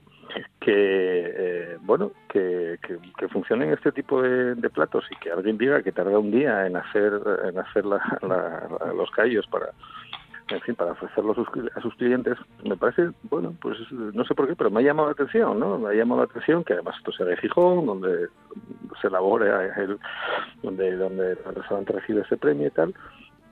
Y, bueno, pues quizá nos recuerda tiempos tiempos del pasado, ¿no? Ahora que se llevan los restaurantes de comida rápida y últimamente no veo nada más que abrir franquicias de cocina de, de esto de comida rápida eh, por aquí en, mi ciudad mm. y sin embargo esto va un poco a contracorriente no es, es una es un es un plato que exige elaboración que exige tiempo que además seguramente que no es fácil de comer para mucha gente y sin embargo pues que se está volviendo a esos a esos momentos por lo menos hay una gente que está reivindicando ese tipo de cocina que es reivindicar también un tipo de vida determinado eh, una vuelta pues eso a, la tranquilidad a los sabores del pasado y a bueno y, a un modo, modo de vida seguramente mucho más tranquilo y mucho más reposado, reposado que lo que llevamos ahora ¿no? Estoy pero bueno quizás añadir mucha literatura a lo que simplemente una cocina damos una noticia sobre sobre este premio que a mí me pareció curioso por los mm, los Cayos parece que tienen la fama, en Madrid, pero sin embargo es un restaurante de Gijón el que ha obtenido eh, este premio. O sea que, bueno, me parece curioso. Sí, sí, yo estoy viendo imágenes, eh, no sé si son en concreto los Cayos de, de la gitana, sí, sí, sí, sí lo son, porque aparece aquí el mantel, y, estoy viendo la descripción que hace mm, Cristina Rey, eh, una de las, de las propietarias del local, de esa salsa pegajosa y bastante espesa, y madre mía, Madre mía, esto no se hace, ¿eh, Nacho, estas horas. se me ocurrió, me ocurrió un poco también por el día, el frío, el día, yo creo que a, lo propio, ¿no? A estas horas de la noche, pues acabar el día recordando estas cosas. Además que te, te pone la tapa de callos y la, lo, al lado las patatas fritas. Eh, qué rico. Ah, sí. Qué rico, sí, por lo que veo aquí. Pues nada, el establecimiento La Gitana en Gijón, eh, primer premio del concurso nacional de callos de Lena. Qué guapo. Qué rico. Eh, ¿Cuál es tu asunto, Pablo? ¿Qué sugieres, qué propones? Una pregunta nuclear, pero que la has respondido. Eh, los, los callos siempre con patatas fritas, ¿no? Yo creo que sí. ¿Cómo lo veis? Sí, sí, sí, sí. Yo, yo no, ya ves, quizá con una ración aparte, una ración línea aparte, pero no mezclado, no lo sé, ¿no? Ah, yo prefiero no, no, no, yo solos. Y, y, y cumpliendo, eso sí, eh, cumpliendo el canon de las tres P's, sabéis, ¿no? O sea, piquiñinos pegañosos y picantes, ¿no? Que yo creo que es como el canon asturiano es este, ¿no? Piquiñinos, pegañosos y picantes. Ya sé que en Madrid se lleva otro tipo de carne, incluso en León, también son más grandes y tal. Y en, Madrid, vamos, eh, seríamos unos iconoclastas y les ponemos una ración de calles como la nuestra, ¿no? Las pero tiene que ser cumplir el canon de las tres P, si no, a mí realmente no me gusta. Piquiñinos, pegañosos y picantes, eh, picantinos. Eh, esto, de, esto que hacen en Madrid de ponerles em, eh, garbanzos, esto es un sacrilegio. Sí, de verdad, son grandes. Qué horror, sí, sí. Em, Pablo, ¿algo más aparte de...? Bueno, un poco conectando con lo que hablabais del frío, del principio, y bueno y sobre ese eterno debate también yo creo en los medios de comunicación de si el frío en enero o febrero es noticia o no yo diría que no tanta como la que pretenden hacer mm, muchos medios de comunicación, que a mí me parece que, que, que, no, que no, que no, no es demasiado relevante, demasiado novedoso, demasiado noticioso, demasiado extraño, pero sin embargo los, los bueno los espectadores deciden no y las las, las cuotas de pantalla pues pues dictan sentencia y resulta que la gente pues pues sigue todo ese, ese tipo de información con fervor no o sea que bueno yo no estoy muy a favor pero pero a veces pues el, el cliente manda no es que, es, que, es que es eso, la, tú sabes, Pablo, que la sección y la parte del tiempo es una de las más consultadas siempre. Sí, sí, siempre. Sí, sí, sí. Mm. No, no, yo, vamos, recuerdo que un, vecino mío que falleció hace muy poco, este mismo año, con 90 años, en su teléfono móvil me tenía instaladas 13 o 14 eh, aplicaciones del tiempo. Eso me lo contó un día aquí al lado de casa. Y, y otra, otra, otra conocida me comentaba que su madre Mm, que no tenía prácticamente ni idea de manejar el teléfono móvil, se pasaba el día diciendo el tiempo en Oviedo, el tiempo en Oviedo, porque de una manera casi, casi obsesiva, ¿no? O sea que es verdad. Pues en relación con el trío, mm, eh, eh, el otro día me contaban, es una anécdota, ¿no? Pero que en una, en una ciudad de las localidades importantes de Asturias, una familia que vivía en zona residencial y bueno, de alto nivel, al menos una noche se fueron a casa de sus padres, de los vamos, de los suegros, de los padres de, de, uno y de los suegros de, de otra, por el frío que tenían en casa, vamos, y porque decidieron que, o sea, que, que, que la casa de sus padres era más pequeña, la que ellos habían, en la que vivían residencial era grande, no había quien la calentara, y alguna noche de la semana pasada se la, pasaron en casa de sus padres. Y yo tengo la sensación de que debido al, bueno, al impacto de las facturas estas, que bueno, que estos, estas semanas nos vuelven a llegar a todos, ¿no? Tengo la impresión de que ha habido seguramente bastantes, digamos, reagrupamientos familiares, ¿no? Porque es verdad que, que meter calor en una casa un poco grande mm, es muy difícil, ¿no? Hmm. Y muy caro.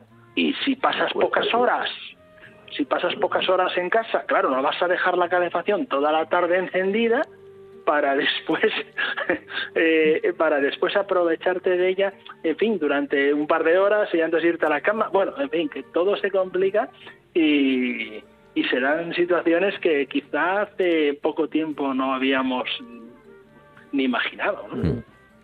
No, este, mira, este sí que es un asunto vinculado con el tiempo del que, del que no se habla lo suficiente, quizás porque tampoco es fácil em, em, hacer estadísticas y conocer el, verdadero problema, pero yo estoy convencido de que ahí fuera hay mucha gente pasando frío, verdadero frío por eh, estos días, em, porque como tú dices no tiene una casa de unos padres a los que acudir y porque por ejemplo, yo mismo he tenido un problema que he comprobado también, eh, porque han salido más noticias, más casos igual, en Oviedo mismo, eh, de edificios que en su mayor parte eh, son propietarios que alquilan esas, esas viviendas, son inquilinos los que viven, los que habitan ese edificio, y el edificio tiene muy baja la calefacción, muy baja la caldera, y, los que deciden la temperatura y los que deciden las horas, las escasas horas las que se pone la calefacción, son personas que no viven en ese edificio.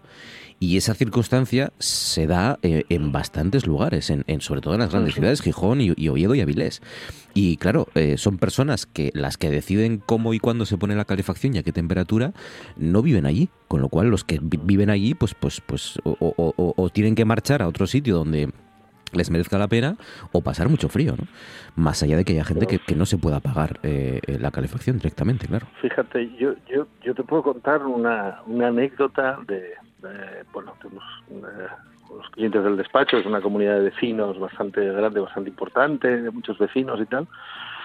Y el gran conflicto que, que hemos tenido hace nada, hace prácticamente dos meses, cuando se eh, en fin, cuando se tenía que empezar a decidir el horario de la calefacción, son de estas que tienen servicios centrales y una caldera comunitaria y demás, eh, bueno, el compañero del despacho que, que llevaba esa comunidad y tal, convocó la junta y hubo que suspender la junta porque eran incapaces, llegaron casi a las manos a la hora de decidir el horario de, de, la calefacción del, del invierno, ¿no? Y hubo que volver a convocar otra junta, incluso, en fin, mandar un cuestionario previamente por escrito para llegar un poco con el acuerdo medianamente decidido. Es verdad que es una comunidad muy grande, ¿no? Así. bueno, casi 80 viviendas, o sea, casi 80 pisos, ¿no? es una cosa muy tal, pero que, que en la primera reunión el compañero venía absolutamente en fin, eh, eh, no sé, no sé cómo decirlo, asustado porque dice no sé qué va a pasar porque es que mm, hemos tenido que suspender fuimos incapaces de llegar a ningún acuerdo y hubo gente que salió a voces y pegándose por el horario de la calefacción. Claro, sabía que tienen una mayor sensibilidad al frío y pretendían mantener más o menos los horarios que había otros años y tal, y luego otra gente que su sensibilidad estaba más en el bolsillo y entonces pretendían recortar los horarios de funcionamiento de la caldera y aquello no había manera de ponerse de acuerdo, ¿no? O sea que es un, Es un problema, ¿no? Un verdadero problema, sí, sí. Em, Jacobo, ¿cuál es tu asunto? ¿Qué sugieres? ¿Qué propones? Yo antes del asunto, eh, quería decir que en Asturias, antes, antes de, de que subieran los precios del gas, eh, hace ya antes de la guerra de, de, Ucrania, ya el año pasado había como un 40, 40, 50 mil hogares, eh, o 40, 50 mil personas más, más bien, que pasaban frío, que no podían encender la calefacción. ¿no? Yo estoy seguro, porque había muchas casas, son esos trabajos sobre pobreza energética también y cosas de estas, mm. y hay muchos hogares donde veías que iban al límite con la calefacción, es decir, mantenían la casa de alguna mm. forma más o menos caliente, pero al límite. Yo estoy seguro que esos equilibrios tan precarios que había en muchas viviendas, en muchos hogares, se ha roto este año. ¿eh? se ha roto este año. Y cuando hablas, por ejemplo, incluso con gente, hablando de viviendas, bloques de viviendas donde vive gente eh, de clase media modesta, pero jubilados de clase mm. media molesta y tal. Y claro, este año dice, no, no, la calefacción por la mañana, un par de horitas, y luego por la tarde, eh, a partir de las 6 de la tarde, o de las 7 o de las 8, ¿eh? y hasta las 10 de la noche. Entonces, lógicamente tienen que pasar frío, sí o sí, en el mediodía, porque la casa se enfría a unas velocidades eh, sorprendentes, ¿no? Entonces, yo creo que sí que hay gente pasando frío, o por lo menos utilizando sistemas alternativos de, calefacción, y las mantitas y los jerseys. Yo estoy seguro que este año, este año, no sé qué hice comprar un día y me contaba que estaban vendiendo edredones como nunca. ¿eh? O sea que nuestras cosas, sí, edredones, mantitas, chaquetas de estas fuertes y tal, batas, ¿eh? estamos, y, aquí por ejemplo, si vas a cualquier barrio modesto, eh, una estampa típica que te hagan abrir con, con, la bata puesta, la bata puesta en casa, y hay mucha gente que vive con la bata a cuestas, ¿no? Y además coincide que los barrios más modestos, o la gente más modesta son las casas peor aisladas, entonces están en un círculo vicioso de, de, de, digamos, de donde la pobreza energética, donde la más que pobreza, a lo mejor estamos hablando de carestía energética, ¿eh? digamos que se deja notar más, ¿no? Pero bueno, yo aparte de los callos, ¿eh? que por ejemplo en Italia los ponen muy parecidos a la, los ponen muy parecidos en Italia los ponen muy similares a la pasta. ¿eh? En, ah. Florencia, por ejemplo, en los supermercados en Florencia, no sé si los he visto alguna vez, tienen grandes tripas de, no sé si son de cordero o de vaca exactamente como los ponen allí, y lo ponen con tomate, con queso y con queso parmesano y tal, exactamente igual que te ponen poner la pasta. No sabía yo eso. sí, sí, sí, pues lo ponen en Italia, en Italia la, tripa, como llaman allí, con dos P's, mm. ¿eh? la tripa eh, es muy típica y la comen también y se veían unas, unos callos. Debo tener fotografías por ahí en algún sitio. ¿Y está buena? ¿La has probado? Eh, no, no la probé, no la probé, no. La vi cómo la ponían y tal, pero no la probé y me arrepiento ahora, ¿eh? me arrepiento de haberla probado, pero no es como plato, no es como plato, digamos, eh, contundente al, modo en que lo comemos aquí. Es otro tipo de plato, ¿no? Y bueno, yo, yo, yo iba a hablar, si estáis hablando de temas como, no sé si ligeros o por lo menos eh, suaves, ¿no? O, o digamos, de estos amables, ¿eh? Pero yo me había quedado eh, sorprendido en la entrega de premios, o la entrega de la ceremonia de fin de curso, no sé qué fue lo que hubo exactamente, eh, de mi universidad, de la Universidad Complutense, eh, con motivo de, que estaba allí, se daba también un premio de estudiante ilustre o algo así, o de ex estudiante ilustre, a la presidenta de la Comunidad de Madrid, ¿no?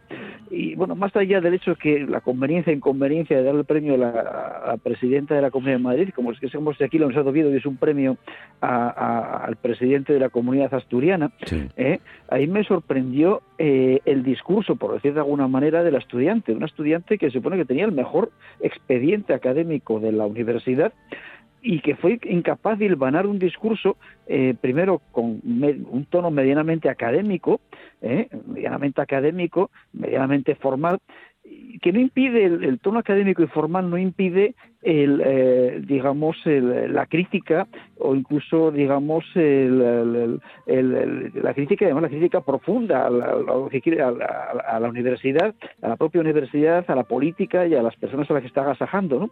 pero también es que fue incapaz de ir un curso un discurso medianamente coherente ¿no?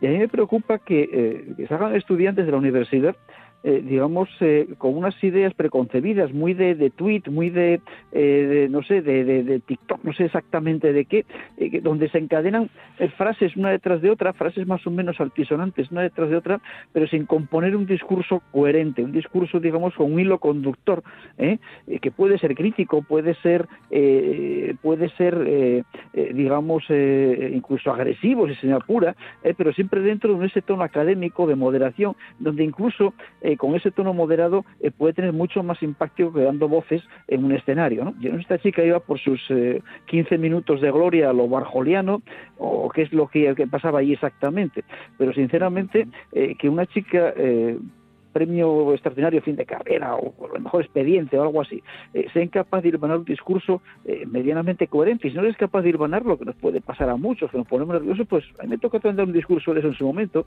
y lo que haces es prepararlo, preparas con más gente, ¿no?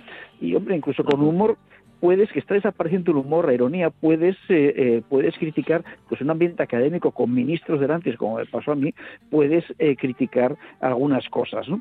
Y sinceramente creo que está perdiéndose la noción de, dónde estamos, que es una, en la academia, estamos perdiendo la noción un poco del sentido del humor, de la ironía, etcétera, etcétera, entre la juventud ahora. Hay una agresividad tremenda y no se está canalizando bien. Yo creo que no se está canalizando bien y que quizá podía haberse resuelto la papeleta de otra manera sin necesidad de plegarse, digamos, o, de, acomodarse al, discurso, digamos, institucional o, meramente institucional o de conveniencia o formal, ¿no? Hmm. Es verdad que, bueno, eh, además de eso que comentas, em, ha habido enfrentamientos, ¿no? Eh, entre detractores de Ayuso y seguidores de Ayuso eh, en el, en el acto, en la, salida. Pero em, hace tiempo que, eso lo comentaba Jacobo, ¿no? la pérdida, digamos, de, un cierto espíritu académico, pero creo que se perdió hace tiempo, ¿no? Sinceramente, yo tuve que soportar algún, algún asunto así parecido eh, en Cataluña, en concreto en la, en Autónoma de Barcelona y demás, ¿no? Y yo creo que hay un, hay un altísimo grado de politización en los campus universitarios y bueno, no, está mal, probablemente en el ámbito, que decir, la etapa universitaria es cuando uno accede a la politización, va formando su, su criterio sobre el mundo, la sociedad y la política no está mal, ¿no? Pero, pero ahora mismo hay una politización muy inducida por determinados grupos políticos, ¿no? De un lado y de otro, ¿no? Porque hoy decías, efectivamente, ha habido enfrentamientos, ha habido enfrentamientos eh, de grupos de jóvenes, ¿no? Eh, pero yo creo que hay una, una politización muy inducida por elementos externos a la propia universidad, incluso a los propios estudiantes universitarios, y bueno, pues es un escenario de confrontación, de la polarización en la que estamos inmersos, en la que estamos, estamos viviendo y que además eh, eh, se jalea, ¿no? Porque este episodio ha concluido esta tarde con unas palabras del ministro de Universidades, ¿no?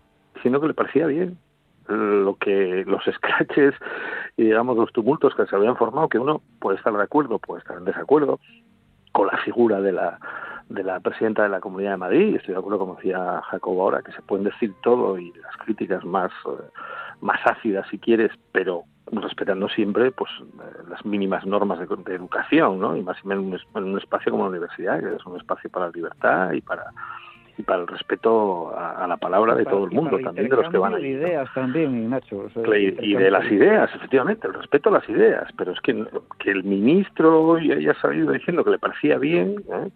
Que le parecía bien, no que le parecía bien, sino que es que, bueno, que había sido provocado un poco porque ese premio no debía haberse dado y que la señora Ayuso no tenía nada que hacer en la universidad. ¿no? Pero, pero ¿cómo dice usted esto? no Es una cosa que estamos asistiendo a una pérdida de libertades y a, y a, y a, no sé, y a una nueva inquisición por parte de, bueno, de, de esta política populista que se está que se está bueno eh, ocupando todos los espacios, incluso la universidad, que a mí me parece realmente preocupante.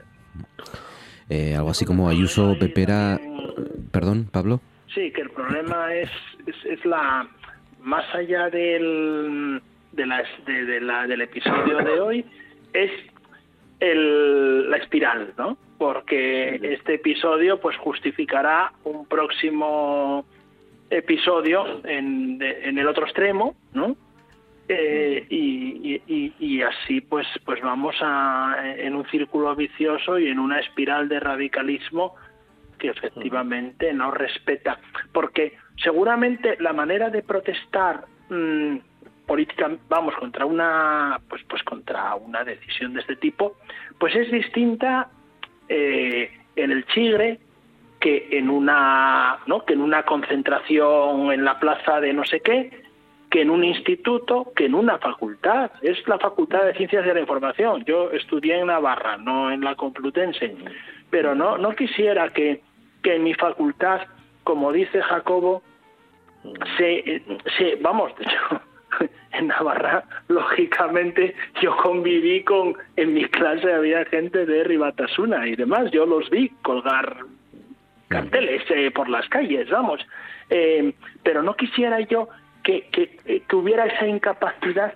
como para eh, mm, transmitir una crítica puede que puede ser durísima, puede ser súper corrosiva, puede ser ácida, pero en un tono propiamente universitario y respetando el escenario y respetando el entorno. Fíjate tú si una persona con talento, con un premio extraordinario en comunicación audiovisual, no tiene tiempo para preparar un discurso que puede ser devastador, si se quiere, hmm. pero que sea inteligente, que sea irónico, que respete, que respete ¿no? el marco en el que se está hmm.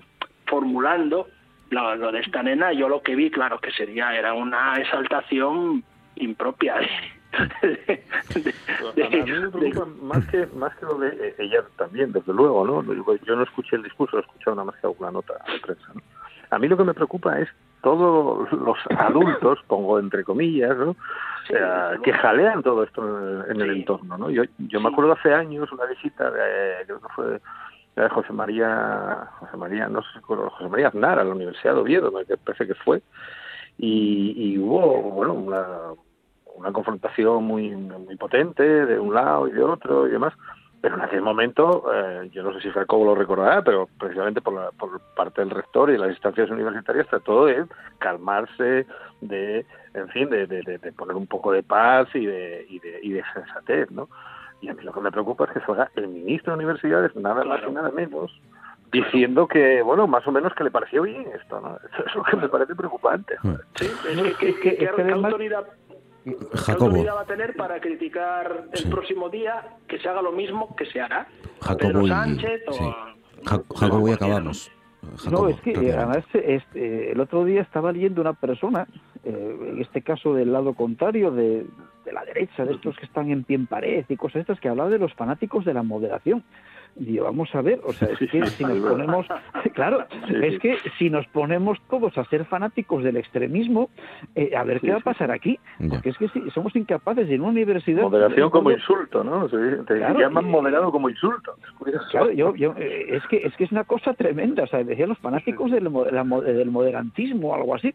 Y vamos a ver, es que es que eh, si, no, si, no, no, perdemos si perdemos la capacidad de conversar, de intercambiar ideas, de, negociar, de llegar a acuerdos tendiendo, eh, si nos ponemos en tonos maximalistas y perdemos la perspectiva de, digamos de la realidad social, esto no va a terminar demasiado bien, eh, no va a terminar demasiado bien.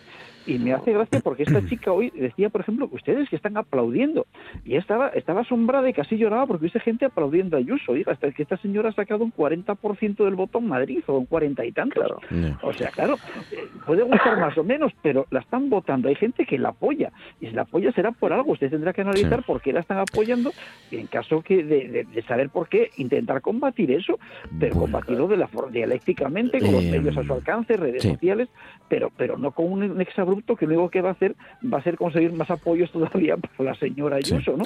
Eh, dejamos, dejamos Madrid, si os parece. Algo último ya, Jacobo, ¿qué vas a decir? No, nada más, nada más. Pues yo, más que hablar de Madrid, lo utilizaba como, sí, claro. Eh, digamos, como, como ejemplo eh, de lo que puede ser que está pasando en muchas universidades. ¿eh? Dejamos, decía Madrid, y venimos para aquí para hablar del asunto de hoy, que tiene que ver con la variante de Pajares, sí, otra vez, pero hoy ha habido visita, visita importante porque ha venido a dar explicaciones la secretaria de Estado de Infraestructuras.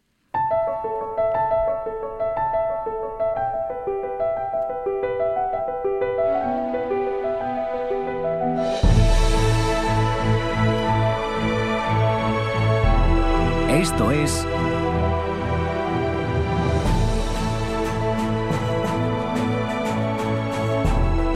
Noche tras Noche.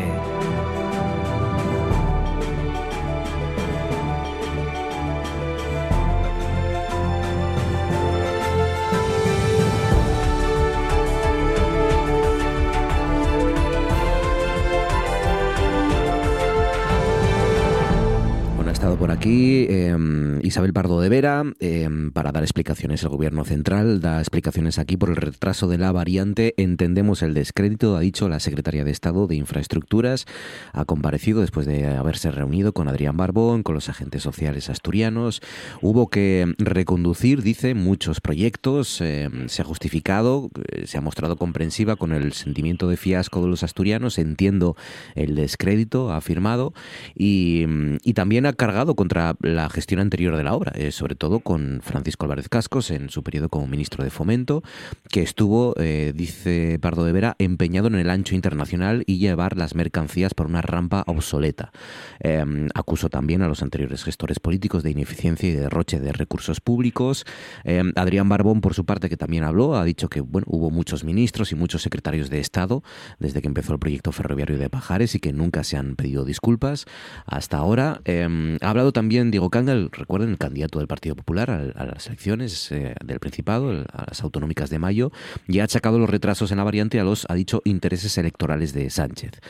Bueno, em, por último ya, pues comentar eso, que también ha sido bastante, eh, bastante hablado y bastante comentado, eh, esa reunión que ha desvelado Pardo de Vera con Cascos en el 2018 sobre la variante. Dice, me dijo, em, aquí se hace lo que me sale de los cojones, dice la Secretaría General de Infraestructuras, relatando esa reunión que mantuvo ese año 2018 cuando ella era técnica de Adif con el exministro que exigió cambios en el proyecto a cambio del voto de foro a los presupuestos del Partido Popular que gobernaba por aquel entonces.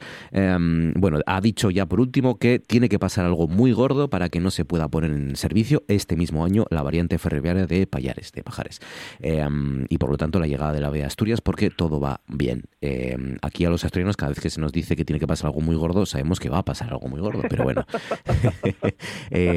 ¿Os han convencido las explicaciones de Pardo de Vera? ¿Cómo pensáis que han sentado? Eh, ¿A la gente le cabrea? ¿Le sirve esto? ¿Lo ve más cerca que nunca? ¿No le importa ya mm, cuando se abra estas alturas? ¿A qué se debe el retraso? ¿Va a ser definitivamente este año? Eh, Nacho, ¿qué te parece? ¿Qué te han parecido las palabras? Eh, ah, no sé, yo de este tema necesito dos programas para hablar, para hablar de esta cuestión, ¿no? A mí realmente hablar de la, de la variante de Pajares eh, es, es, llorar, sinceramente. ¿no? Lo mismo decía Larra, escribir en España es, eh, es llorar. En, Asturias, escribir sobre trenes y hablar de la variante de Pajares es llorar. Llorar de rabia, llorar de frustración, llorar de impotencia en mi caso también, decirlo. Porque, bueno, de, ese episodio que cuenta contaba hoy eh, la presidenta de en el año 2018, algo supe y hay una cosa que lo primero que hay que decir, que todo lo que está sucediendo ahora y que mm, nuestros eh, líderes políticos se llevan las manos a la cabeza y unos lo atribuyen a una cosa y a otra, es la crónica de algo anunciado. De algo anunciado en el año exactamente 2017 y de que iba a pasar exactamente lo que está pasando. ¿no? Eh, bueno, y yo digo que algo supe porque efectivamente hubo un cambio en el año 2017 por imposición de foro de Foro Asturias y por aceptación del Partido Popular, el Partido Popular de Asturias, el Partido Popular que gobernaba en España, mm. Y, eso fue eso fue así, ¿no? Se cambió completamente una planificación o se paralizó la planificación que estaba en marcha, incluso se planteó el volver a levantar, eh, en las traviesas y la línea que se estaba que se estaba poniendo, y eso supuso una pérdida de tiempo, ¿no? Pero primero hubo otras pérdidas de tiempo muy importantes, ¿no? Hoy el, el, presidente Barbón decía que uno de los túneles de la variante tenía que llevar el nombre de Alejandro Rebollo. Pues eh, era tarde ese homenaje, porque Alejandro Rebollo tenía una, una planificación, un plan y estaba consignado el dinero para abrir la variante de Pajares en el año 81. 81, señores, de lo que estamos hablando, ¿eh? Entonces, eh, eh, bueno, ahora le podemos poner un túnel, pero lo mejor que deberíamos de haber hecho y lo mejor que debería haber hecho el Partido Socialista es no perder aquellos primeros 20 años que se perdieron hasta que se puso la, la famosa primera novela. Y el Partido Popular lo que tenía que haber hecho era, pues, eh, en fin, no haberse desentendido de esa obra y no haber aceptado las imposiciones que aceptó en el año 2017 que han provocado este último retraso, retraso de los seis años. Pero bueno, en conjunto de todo esto, para mí la variante de Pajares mm, es un retrato de, de las élites asturianas. Es un retrato de la élite política, pero no solo de la élite política, también de una sociedad que se ha dejado mm, engañar, o no engañar, que se ha dejado ir con los argumentos que le daban de uno y otro lado y que eran uh, desmontables y, vamos, como, pompas de jabón, ¿no? Y sin embargo se han ido aceptando y una sociedad que no ha sabido, eh, digamos, defender algo que era un interés eh, eh, regional, un interés comunitario, un interés de todos absolutamente prioritario y que no ha sabido defenderlo como se ha hecho en otros sitios. Ahora estamos tratando de copiar el corredor del Mediterráneo. Uno puede entrar en la página de, de la Asociación Empresari de los Empresarios que están detrás del corredor del Mediterráneo. Es un lobby potentísimo y lo que llevan haciendo, pero no lo empezaron a hacer ahora, lo empezaron a hacer hace seis y siete años. Yo me acuerdo de reuniones de aquellos empresarios con todos los diputados en Madrid vendiendo la necesidad del lobby del lobby, vamos, del, del, corredor mediterráneo, cuando aquí estábamos todavía eh, comprando la última, el último calendario que había venido, venido a vender por aquí, el, el último cargo de no sé dónde. Entonces, es, eh, no sé, para mí, sinceramente, lo, digo así, eh, es una sensación de, impotencia, de frustración, y es un retrato de Asturias. Mm. Y es la prueba de que la gran, eh, la gran, gran dificultad que ha tenido esa, esa infraestructura no ha sido la, orografía, sino la, la, orografía lo más complicado que podía tener. Ha sido la política, el gran túnel que ha tenido que horadar la variante de Pajares para llegar, si es que llega ya a su conclusión, es el túnel, negro túnel de la política en Asturias. Pablo. Bueno, pues ah, hablamos aquí hace unos meses de este asunto, Marcos, y yo fui de los que te dije que con total seguridad, que esta vez que no nos fallarían, que en mayo tendríamos aquí la, el AVE, ¿no? Yo estaba contigo, ¿eh? Pues yo estaba contigo. Mm pues nada, bueno, me acumulo un nuevo, un nuevo error en mi currículum. Em, eh, en fin, estaba viendo yo ahora un dato. Eh, la rampa de Pajares terminó de construirse en 1884. 1884. Viendo estos datos, eh, que, que hace un siglo y medio ya pudo hacerse lo que se hizo, viendo el dato mm. de que eh, el, la tercer, el tercer carril de la Y, eh, que, que, consta de unos 5 kilómetros, creo recordar, entre Oviedo y 3,9, pues va, va a llevar prácticamente, va a ocupar más tiempo que la propia Y en, a principios de los 70 pues me hace pensar que, aquellos ingenieros y que aquellos eh, proyectistas eran auténticos premios Nobel, porque, porque, porque consiguieron con unos, unos medios muy, mucho más primitivos lo que, lo que lograron. Eh, bueno, la, el AVE, como sabéis, estamos hablando de una, de una inversión de 3.000, eh, 4.000 millones. Eh, siempre lo, yo, yo calculo los, los, las obras en UCAS, eh, el UCA es el Hospital Universitario Central de Asturias. Tenemos ocho UCAS. Ocho UCAS. ocho UCAS. Bueno, UCA más urbanización del entorno del UCA, más equipamiento, que en total fueron más informatización, todo, 500 millones, pues la, la variante eh, son ocho veces eso, ¿no? Cuatro mil millones es una lástima muy grande. Eh, creo que Adrián Barbón jugó muy fuerte. Yo estuve en una rueda de prensa cuando se inauguró eh, la feria de muestras del año pasado. Eh, jugó muy fuerte. En aquella misma rueda de prensa estaba Pilar Alegría, la ministra de, de Educación y portavoz, creo que era ya portavoz del PSOE, y dijo, bueno, ya veremos y tal, ¿no? Lo de mayo pero bueno, Barbón quiso, quiso, bueno, darlo por seguro y demás, y bueno, nos hemos vuelto a pillar los dedos. Naturalmente, un retraso de 19 años, o sea, una duración de 19 años no es atribuible ni a un solo ministro ni a un solo presidente del Principado. Ahora bien, venir a contar ahora una conversación eh, de tono chigrero mm. con Álvarez Cascos, me parece que, que tampoco que tampoco aporta la, la clave del problema ¿eh? Eh, en fin yo confío en que en que este año como ha dicho la secretaria de, de estado el, el AVE está aquí y confío sobre todo en que nos pongamos a trabajar en qué vamos a hacer una vez que el AVE esté aquí. Porque creo que ya deberíamos tener un, un programa, un plan, eh, un plan, una hoja de ruta muy completa. Porque el, el AVE... ¿te puedo, hacer una, ¿Te puedo hacer una pregunta? Mm. Sí, claro. Cuando dices que cuando dices que el AVE está aquí, ¿a qué te refieres? Eh, bueno, eh, lo que quiero decir es que una vez que, el ave, que, que, el, sea, que el ave llega por la Elena, quieres decir, ¿no? Bueno, me, no me importa mucho a dónde llegue. Quiero decirte Hombre, que yo creo es que lo gordo es, importantísimo. bueno, no, pero pero Nacho, yo creo que lo, lo gordo gordo del asunto es Que el, el desplazamiento Madrid-Oviedo dure tres horas por tren. Lo Eso gordo, gordo del asunto, completo lo gordo, gordo del asunto es que de Pola de Elena a Gijón no sabemos qué vamos a hacer y, y llevamos muchos años sabiendo que más o menos a esta altura tendríamos el, el AVE. Lo gordo es que la línea entre León y La Robla tampoco están licitados ni se sabe qué va a hacer.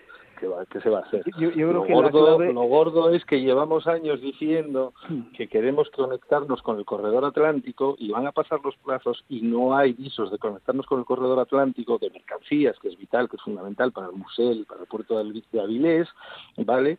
Y vamos a empujar ahora con el corredor mediterráneo, con la Ibria Vasca y demás, que están muchísimo más adelantados, que tienen una planificación clara y que van todos detrás de esa misma planificación. Y aquí en Asturias, como pasa siempre, estamos discutiendo si ponemos una traviesa en este sentido, si es el tercer hilo, si el ancho del gálibo, de no sé qué y tal, pues somos todos ingenieros, y mientras tanto no hay una planificación, no sabemos qué vamos a hacer con el tren desde Pola de Elena hasta Gijón. Es el único caso de una línea, que la línea es Madrid-Gijón, no es Madrid-Pola de Elena, ¿vale? Y vamos a acabar convirtiéndola en la línea Madrid-Pola de Elena. ¿Por qué? Culpa de los asturianos, porque nos hemos perdido en batallitas políticas, porque nos interesaba mucho a unos y a otros colgarse las medallas, mientras no se planificaba ni, ni se decidía cuál era el proyecto por el que apostaba decididamente Asturias y todos detrás de ese proyecto.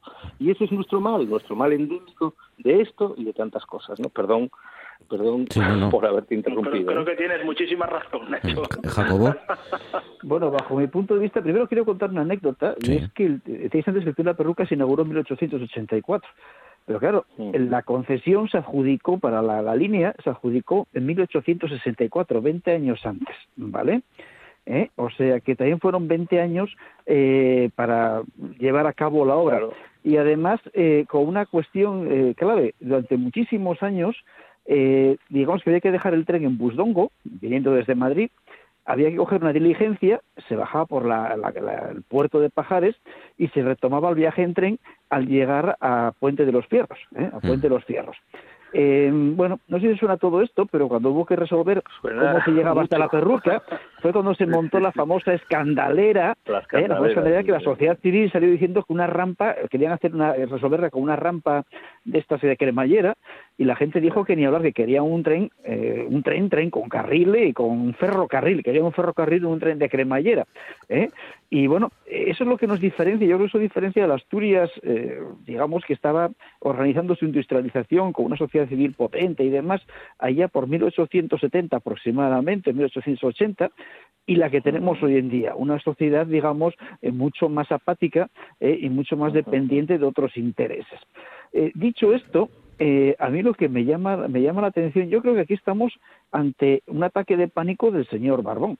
¿eh? El señor Barbón, a mí por lo que me ha dicho gente que estuvo en la inauguración, en la inauguración entre comillas, en el viaje aquel de pruebas que se hizo en noviembre, gente que estuvo allí me dijo que la ministra dijo que seguramente se podría inaugurar en el primer semestre del 2023. Y Barbón dijo a continuación, en mayo se inaugura la variante, ¿vale? Entonces, mismo que en la que eso encaja bastante sí, sí. bien, eso encaja bastante bien con lo que contaba antes, eh, no sé quién de los dos era, no me acuerdo quién de los dos, eh, que contabais que había estado también una rueda de prensa en la feria de muestras, eh, yo también estuve en la feria de muestras en el pabellón de Asturias, estaba allí el AVE clarísimamente como que iba a llegar de forma inmediata, ¿no?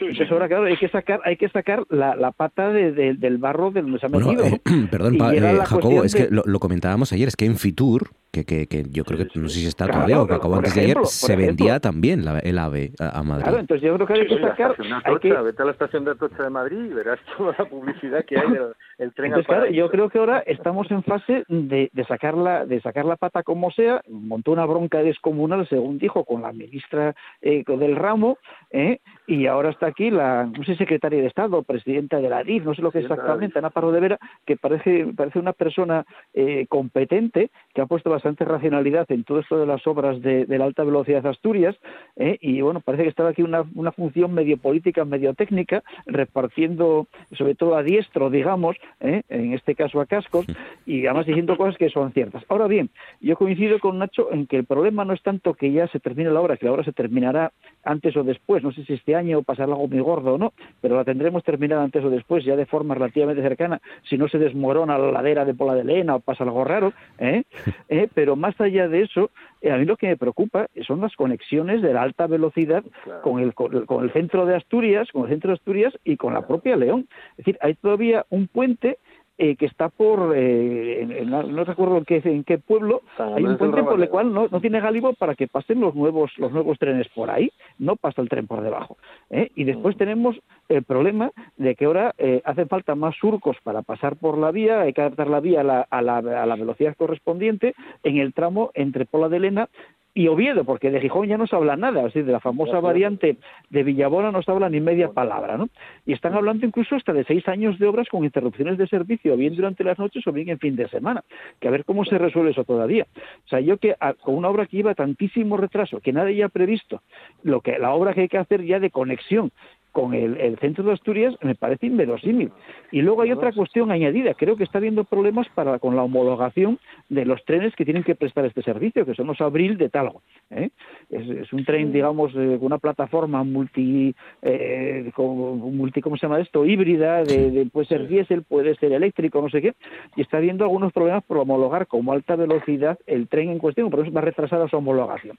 Es decir, nos estamos encontrando primero con los retrasos en el tren, segundo, los retrasos con las tercero, segundo, las con las conexiones y tercero, en material móvil. Y seguro que me dejo alguna cosa en medio. ¿eh? De tal forma que es, es una especie de falta de planificación. Y claro, en Asturias, que nos veíamos ya, parecía que definitivamente en mayo ya nos imaginábamos a Pedro Sánchez llegando con una sonrisa en la boca pues, estupenda a dar un mitin en Pola de Elena para decir que yo inaugure esto y ahora nos, vemos que nos hemos quedado con un chasco formidable, ¿eh? con un chasco formidable y además, como las campañas incluso turísticas hablando del, del ferrocarril creo que hay que, hay que resolver cuanto antes eh, y lo más rápido posible el tema de las conexiones, eh, tanto con León como con, el centro de Asturias, y luego pensar para qué queremos el tren, porque podemos estar seguros de una cosa. El AVE no beneficia prácticamente a ningún sitio excepto a Madrid o a Barcelona, que son los sitios más potentes. Es decir, en Oviedo, en Asturias, mejor dicho, eh, nuestra, nuestro objetivo debería ser conseguir que el tren nos traiga más gente del resto de España de la que se marche a Madrid a hacer gestiones, a comprar o a hacer negocios o lo que sea. ¿eh? Vamos a ver, vamos a ver. hay una hay una confusión hmm. tremenda que ha habido desde hace mucho tiempo y que algunos políticos han estado muy interesados en, promoverla, ¿no? Que es la confusión entre la variante de Pajares y el AVE, que para Asturias son dos cosas distintas. Y lo que es la reivindicación histórica de Asturias es la variante de Pajares, que como os decía, bueno, sabéis, en el año 81 el proyecto que tenía Alejandro Rebollo, que era presidente de Renfe y luego fue diputado del CDS por Asturias y demás, era un proyecto para la variante cuando se sabía lo que era la AVE, ¿no?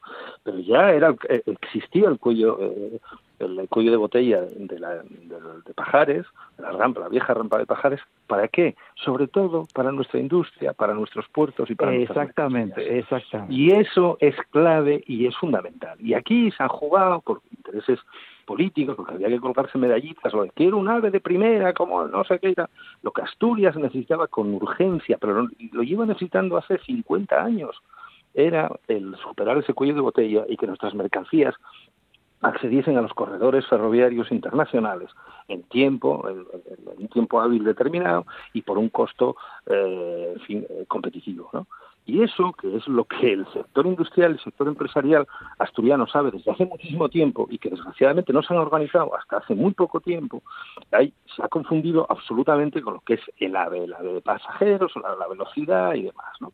Entonces se han mezclado las dos cosas de una forma absolutamente disparatada, no hay planificación de ningún tipo y entonces nos vamos a encontrar con que la, la conexión de nuestros puertos con el corredor atlántico transeuropeo, para lo que hay dinero y fondos europeos desde hace muchísimo tiempo para completar, pero como aquí seguimos pensando que lo prioritario es conseguir un ave que nos llene de turismo la región y demás, que también es importante, pero secundario respecto a lo otro, no nos hemos ocupado nuestros dirigentes, tanto empresariales como políticos, no se han ocupado de eso como prioridad hasta hace muy poco tiempo y no vamos a tener una conexión con el corredor atlántico. Pues y va a acabar el AVE en Pola Elena, lo cual va a ser un disparate. Sale la alcaldesa de Gijón el otro día diciendo que no, que ella se conforma con que unas, con que se siente en el mismo asiento desde Gijón hasta Madrid. Pero, pero que eso no es un objetivo del siglo XXI, que eso lo conseguimos en el siglo XIX. Sí, sí, no, no, no, en el mismo asiento del tren, y llegar a Madrid sin tener que bajarte. Eh, ya... Pues vamos a tener que bajar.